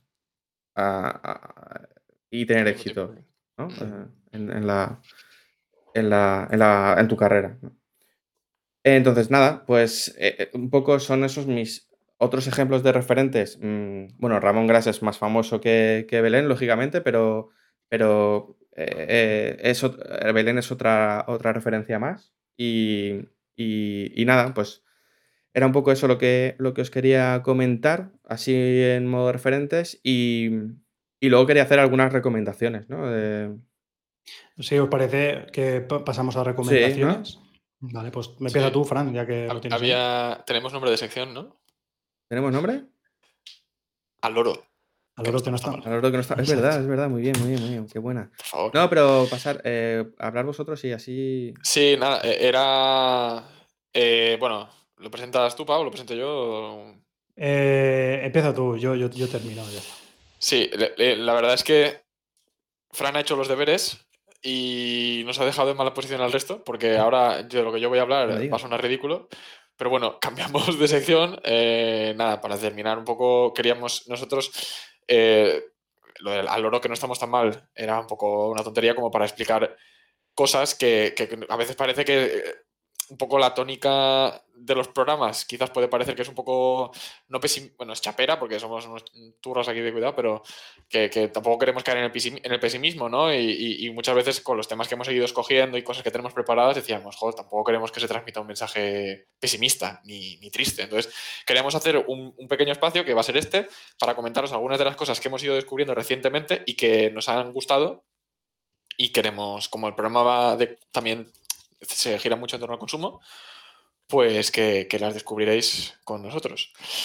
Yo os voy a comentar dos cosas. Eh, tengo un grupo de música y tengo un canal de YouTube que he descubierto los dos esta semana. Se ve que, como comentaba antes, el algoritmo de YouTube lo tengo extremadamente entrenado a lo que ya me va a gustar, porque los dos me han encantado. Uno de ellos es un grupo de música que, como digo, yo creo que no es muy famoso. Aquí hay un debate de cuándo, igual que lo de los jóvenes, ¿no? ¿Cuándo dejas de ser jóvenes? ¿Cuándo empiezas a ser famoso? Pues no lo sé. Yo he mirado en Spotify, tienen dos millones de oyentes semanales, que está bastante bien, pero tampoco es. Como nosotros. Bueno, el grupo se llama. Sí, nosotros estamos en cinco ahora. Eh, a ver si subimos a. el grupo se llama Parcels. eh, no sé si lo conocéis, es un grupo de música que nació en 2014 y tuvo, a mí me recuerda un poco, bueno, me recuerda a Daft Punk porque por lo que he visto tienen bastante influencia, Daft beben un poco de Daft Punk porque colaboraron con ellos en alguna canción. Y un poco, no sé si conocéis a Tudor Cinema Club, el, grupo. Me recuerdan un poco, pero me parecen de verdad brutales. O sea, yo mm, me, me, he quedado o sea, hace tiempo que no escuchaba una cosa así. Eh, es un grupo bastante. Es así como. Wikipedia lo define como electropop. Pero bueno, tienen un rollo así funk y, las líneas de abajo me recuerdan mucho a, Daft Punk. Os lo recomiendo. Tienen un disco que se llama Ball de volumen 1, que han hecho un directo en un estudio buenísimo. En el 2020 lo hicieron y os lo recomiendo. Y en el otro lado del espectro, eh, os recomiendo un canal de YouTube que se llama a ver si lo pronuncio bien, The Urban Rescue Ranch, que sería como el rancho de rescate urbano. Que es un chaval que más o menos, ha dado la casualidad que ambos, tanto el grupo de música, o sea, los integrantes del grupo de música, como este chaval que os voy a comentar ahora, tienen más o menos, son de nuestra generación. Y, este es un chaval de que vive en Texas, en Estados Unidos, y tiene un, rancho, un corral para recogida de animales. Y lo va grabando todo con un... Le da un toque y un estilo muy, muy cultura de meme que yo me parto el culo. O sea, es increíble. Os lo recomiendo muchísimo. Además, el chaval está haciendo una buena, una muy buena acción, que es, pues eso, tiene un rancho de recogida de animales, cual Frank de la jungla. Y, luego, pues entiendo que los, creo que los deja, los deja en libertad. Y, vamos, yo personalmente soy una persona que a veces me veo, y esto es una cosa que estoy intentando mejorar, eh, me veo abrumado por ciertos problemas con quizás más facilidad de la que me gustaría. Y me parece increíble cómo este tío, llevando, teniendo un corral de gallinas, dos especies de avestruces pequeñas, un perro, un canguro, palomas, eh, tiene hasta una zarigüeya, eh, con las heladas hubo en Texas hace no mucho, el tío tiene una positividad y, un, y una actitud que me parece envidiable y más allá de las risas, porque además tiene como una especie de avestruz pequeña que no sé por qué le quiere atacar. ¿Conocéis el, juego este Untitled Goose Game? Ese que salió, que eras una oca y ponía, había un meme ah. que parecía la oca con un, un ganso, no sé qué era. parecía con algo en la boca y ponía Peace was never an option. Pues este, este, esta avestruz es exactamente eso. ¿Es un avestruz o es un emu? No es un emu, eh, se llama un ñandú. Ah, un ñandú. Pero bueno, os lo recomiendo muchísimo. Un dodúo, un o un... Os lo recomiendo, de nuevo, eh, Parcels, grupo de música, y The Urban Rescue Ranch, que ahora lo pondré en, los comentarios de, Twitch, pues eh, mis, recomendaciones, mis recomendaciones de esta semana. Yo, mira, eh, hilando un poco sobre tu última recomendación, y como salió un poco el meme la semana pasada del tema de los patos, como tampoco he descubierto nada últimamente, así que me parece como reseñable y tal, nada, voy a hablar de tres canales más de Twitch, que uno se centra en gallinas, otro en ovejas y el otro en cabras. Y sigue pues la dinámica de los patos, ¿no? Es gente que tiene granjas y tú puedes pues ver en streaming pues cómo tienes los animales y una vez más, dependiendo de tus donaciones, suscripciones y demás, pues puedes ver, eh, pues eso, se activa un aparatito y les da comida y puedes ver los animales y tal.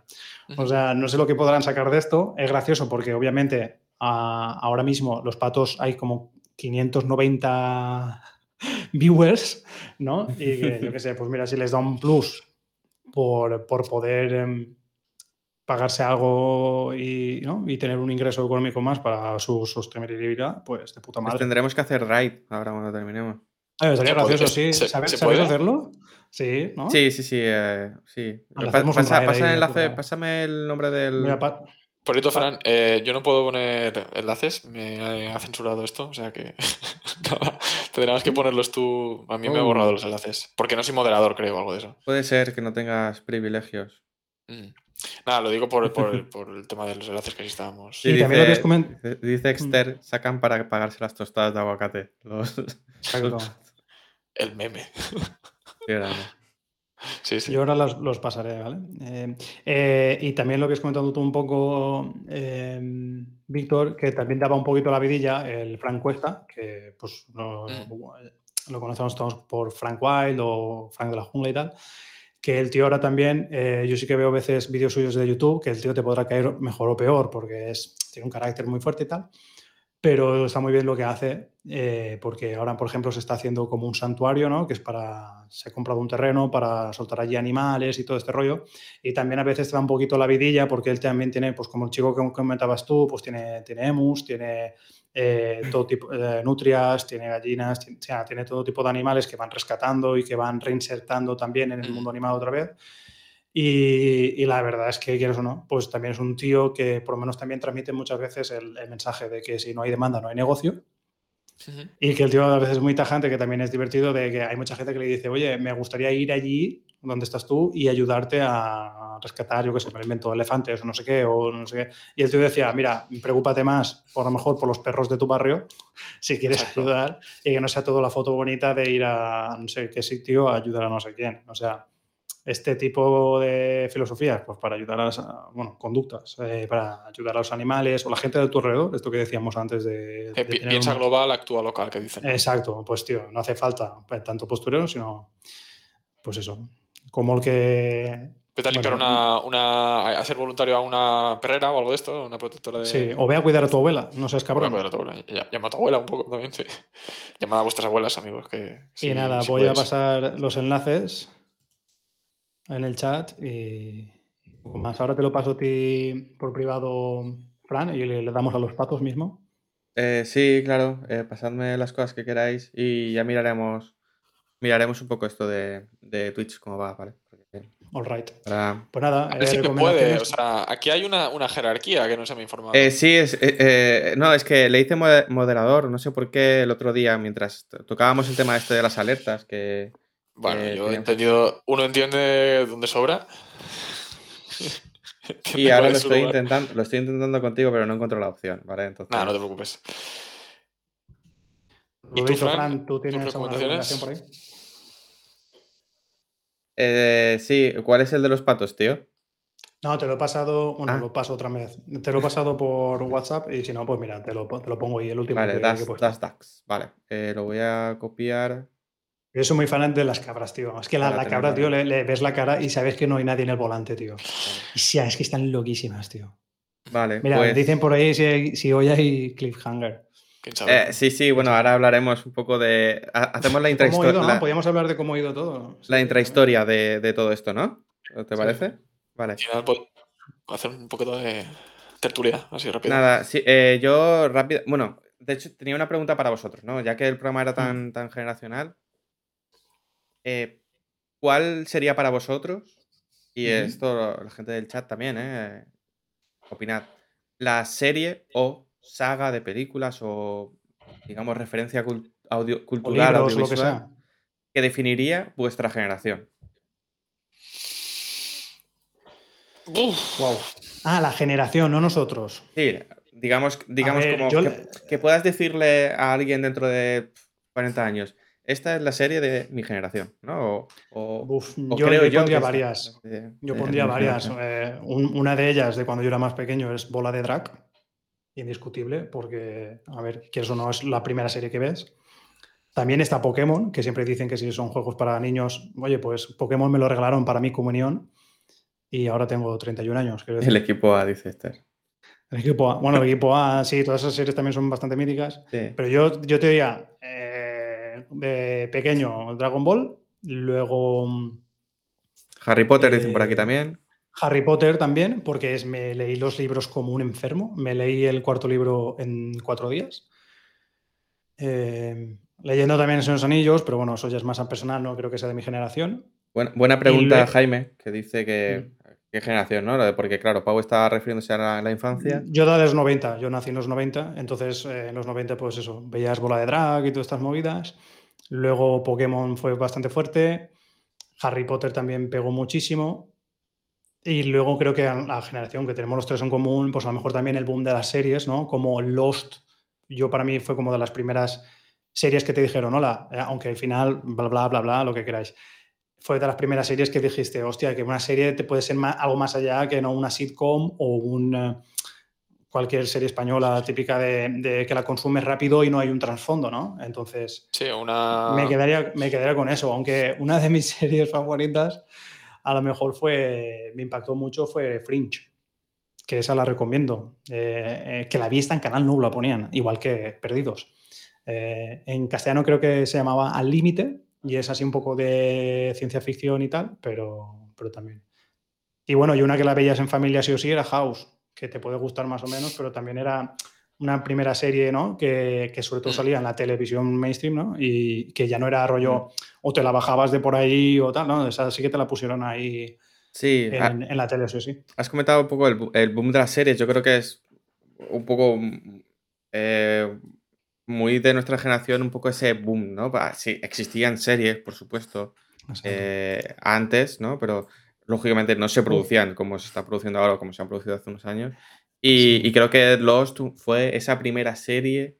En Mainstream también. En la que. Sí. Podrías hablar de The Wire o cualquier otra, pero eh, en el, o sea, yo me acuerdo que, que, todo el mundo, incluso de, de, verla en directo, o sea, yo creo que fue también la primera que, que la sacaban a la par que salía en Estados Unidos, no sé qué. Claro. Yo la vi en directo, del final. Claro, e, exacto. E, fue, e, fueron esas series, ¿no? Eh, y Lost es uno, uno, de los ejemplos en los que incluso la televisión de la época se tuvo que poner las pilas para emitir ¿no? los últimos episodios a la par que el, o un poquito después que, que, Estados Unidos, con su traducción, subtítulos, como fuese. Y fue también donde la, digamos que el, el consumidor cambió un poco el chip y dijo, me la, me la, busco, me la descargo, me bajo los subtítulos, me los meto y la veo day one, ¿no?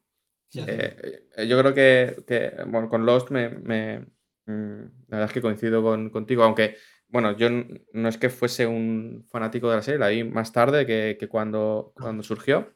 Yo sí que la vi más o menos ahí.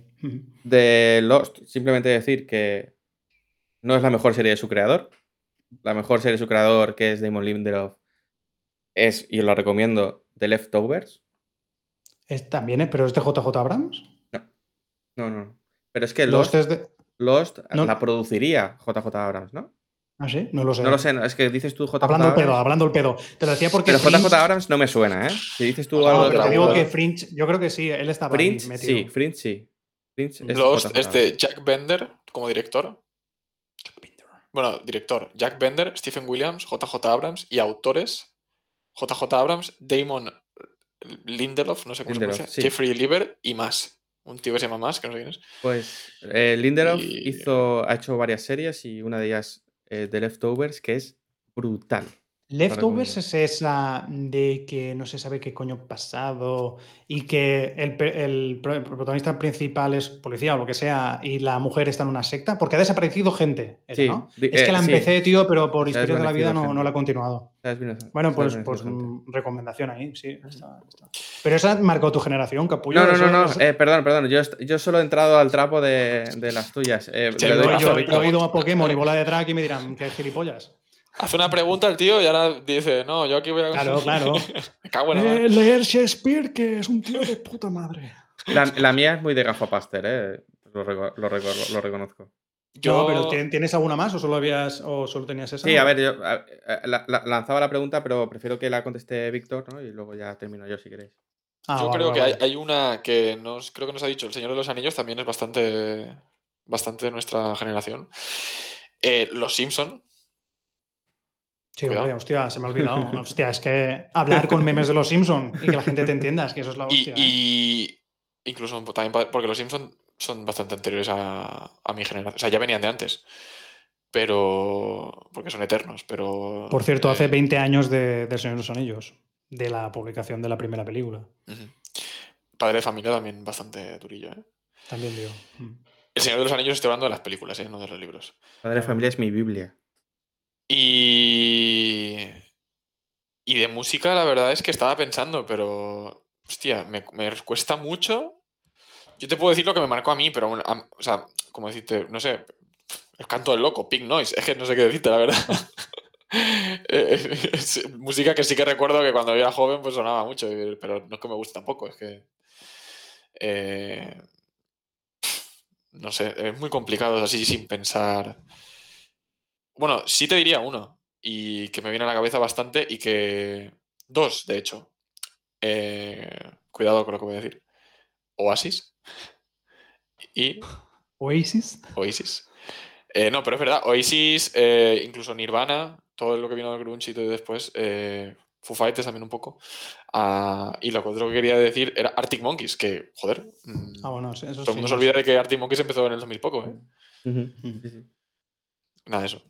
Pues bueno, eh, así yo creo que así populares igual nos recuerdan en- eh, de la forma mainstream, nos pueden recordar también por Juego de Tronos o por la saga de películas de Marvel, ¿no?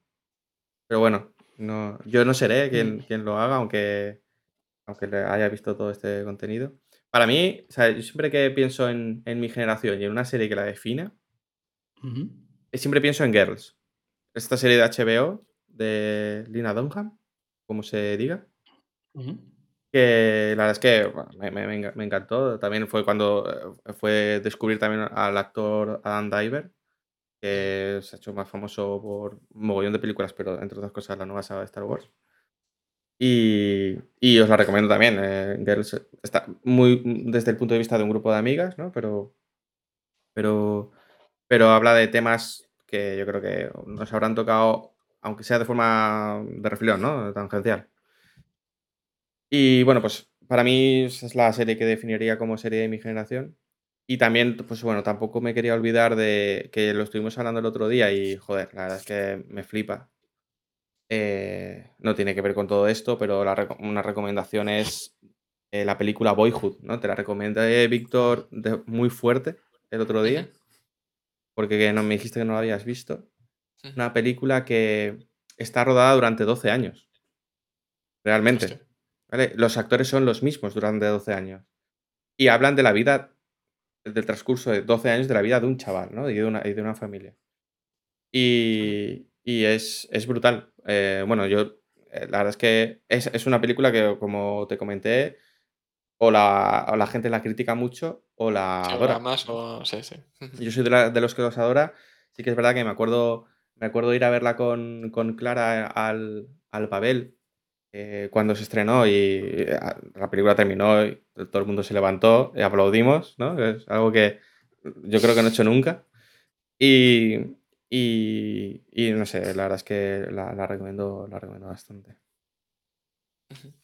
Por cierto, eh, también me estaba pensando si series. Hostia, eh, Ma- Malcolm in the Middle, tío. También otra que. Uh, Cuidado con esa, ¿eh? Lloro de Poc Chuminao, chaval. Qué temazo la canción. Sí, sí, sí. eh, cuidado con todo aquello. Que me han venido ahora, a, a raíz de Malcolm in the Middle, me han venido un montón de grupos, rollo Zoom 41, Hombre, eh. Blink 142, todos estos que, Sí, que sí, madre de esa Dios. movida, sí. Bueno, y Sí, de, sí. se- de series, por supuesto, Breaking Bad también. Ya, Sí, sí. Ya que La estamos aquí, más tocha también, ¿no? Así como... Y también haciendo un poco, barriendo para casa, ¿no? Sí. Eh, Sí, sin, sí, sí, ser, sí, sí, sí. sin ser yo nada de eso. Sí.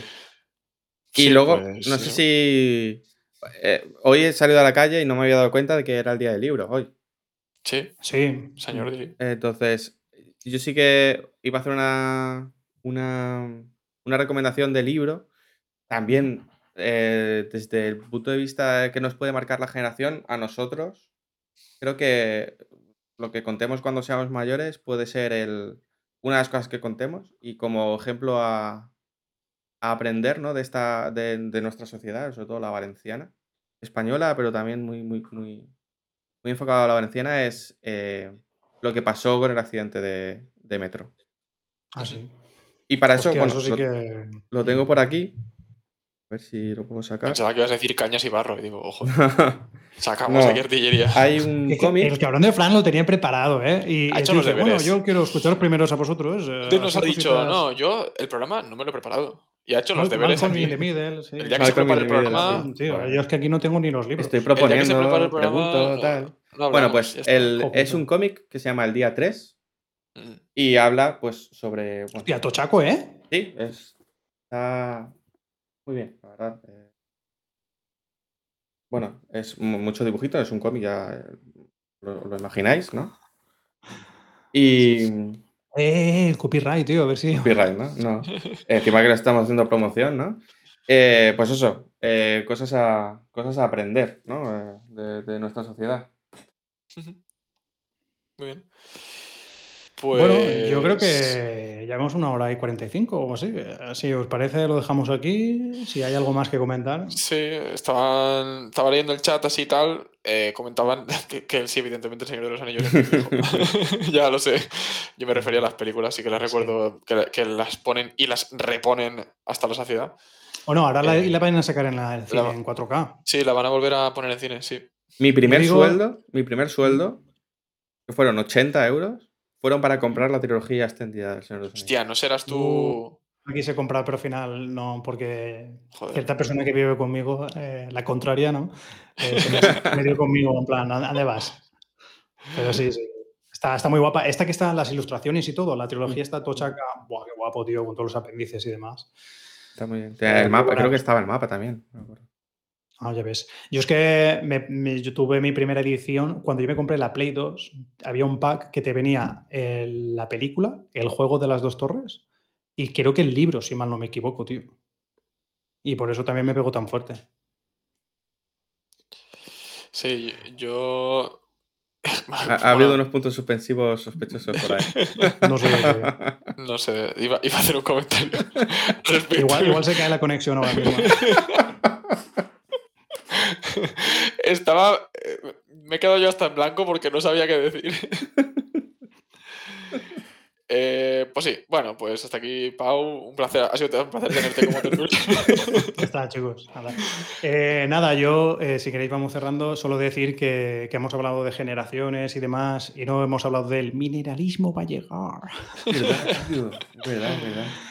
Es como hablar de adolescentes y no hablar de, de- de trabajos manuales, ¿no? Pero bueno, eh, lo hemos Pensaba que se bien. estaba desenfocando la cámara para que pasara algo detrás. Pero no ha pasado, no ha pasado. No, no sé, tío. Bueno, pues nada, chicos, muchas gracias a todos los que Sí, habéis participado. Espera, Pau, y- ¿comentamos un poco lo del final o qué? ¿El qué? No, no. Ah, coño, es verdad. Bueno, eh, sí, no, irse, por favor. Eh, sí, lo que pasó, por ejemplo, o si queréis comentar un poco cómo ha ido el canal, o sea, estamos muy contentos de la acogida que hemos tenido, aunque sabemos que muchos sois amigos nuestros y todo este rollo. Sí, pero se agradece aún así que nos Se agradece aguantéis. muchísimo que nos aguantéis y Agradece que mil. no digáis el gilipollas este. Pero nos ha ido muy bien en, en- en feedback y, y que han empezado a seguirnos. Que por favor, Sí. seguidnos en, en las moviditas Ajá. estas, con Sobre todo en Twitch. y YouTube si queréis o iBox. No vamos a ser muy pesados, así que. No, No, no, nos gusta. Y eso, comentar que nos ha ido muy bien y, y eso, comentar Sí. final, comentadlo vosotros. De yo no- hecho, eh, antes del final, eh, nos como decía Pau, nos ha ido muy bien. Eh, la siguiente noticia con respecto al canal eh, era que, bueno, hemos firmado el contrato de partnership con Twitch y nos vamos a Andorra.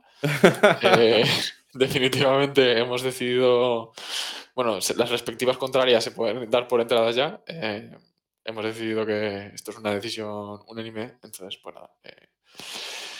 No, nada, es, es coña. eh, no nos vamos a Andorra, nos vamos a- aquí al lado de Valencia, pero, pero sí hemos firmado partnership. No. Eh, nada, eso, que la verdad es que ha ido muy bien todo. Y con respecto al otro día, se ve que hubo un cliffhanger, ¿no? Eh, ¿qué, pasó ahí? ¿Qué pasó? Hubo. hu- hu- bueno, lo que pasó es que habíamos hablado mucho de cómo hacerlo, porque era la primera vez que lo hacíamos, De, de- de cómo empezar. Pero solo de empezar. No habíamos hablado absolutamente nada de cómo terminar. ¿Os acordáis con lo que pasó hace poco de GameStop? Que se lió parda. Que, la gente empezaba a comprar acciones. Sí. Hubo un tío que compró muchísimas, muchísimos millones de euros en acciones en Reddit y la gente le preguntaba después, eh, ¿y cómo vas a hacer para...? O sea, hay una cosa, se ve que yo no, yo no entiendo esto, pero se ve que en bolsa hay una cosa que se llama el exit strategy, que es como tu estrategia de salida. Y le preguntaba, ¿cuál es tu estrategia de salida? Y decía él, ¿qué es una estrategia de salida? Entonces yo el otro día me sentía como un poco esto que decíamos, vale, tenemos de puta madre claro cómo entrar, pero ahora cómo salimos. Sí, sí, sí, pues eh, pasó eso, ¿no? Que, llegó el momento de terminar y no sabíamos cuándo dejar de hablar, cuándo, o sea, cuándo volver a hablar porque se oía o no se oía. Y de repente, mientras, bueno, yo estaba aquí como podía con el tema de la realización y, y de repente escucho a Pablo hablar y digo, la puede liar muy parda. y fue un dale al botón, ¿vale? Entonces Eso, fue dale al y- botón y cerré, la, y cerré todas las, todas las, mm, bueno, todas no, la única pestaña de navegador que tenía abierta, que es la de la videoconferencia, y lo Sí. cerré ahí. ¿Vale? Entonces, Sí, fue podéis, totalmente podéis ir al vídeo, sí, sin podéis querer, ir al final del vídeo y ahí hay un Ahí pequeño... en YouTube lo tenéis, podéis chequearlo. Pero quedó bien. si. Tenemos, tenemos aquí eh, críticas constructivas, ¿no? De, nos ha faltado un tema fundamental, cuidado intergeneracional, padres que cuidan de hijos, abuelos que cuidan de nietos, hijos que cuidan de padres, nietos que cuidan de abuelos. Es un tema olvidado, pero que deberíamos solucionar en nuestra Bueno, más que olvidado, que podía entrar en otro, en otro programa o lo que sea. Es un tema hiper interesante, hiper interesante que todos sufrimos. Y que a todos nos ha tocado de cerca, así que sí, es un tema muy bueno. Totalmente. Muy, difícil, ¿eh? Y muy difícil conciliar esos temas. Es, o sea, es muy sencillo que los abuelos cuiden de los niños, pero luego cuando hay que cuidar a los abuelos, eh, ya no es tan fácil, ¿no? Y bueno, pues. Em, y nada, pues ahora vamos a. No, hemos vuelto a no hablar de cómo vamos a terminar. Correcto, no, por, no perder la costumbre. Nos despedimos y ya está. Pero voy a intentar quedaros hasta el final y a ver si sale algo. el último. El último que cierre. El último que cierre. muy bien, muy bien. Pues muchas gracias a todos. Muchas gracias a todo el mundo. ¿eh? Muchas gracias. De todos los amigos que he tenido, tú el único.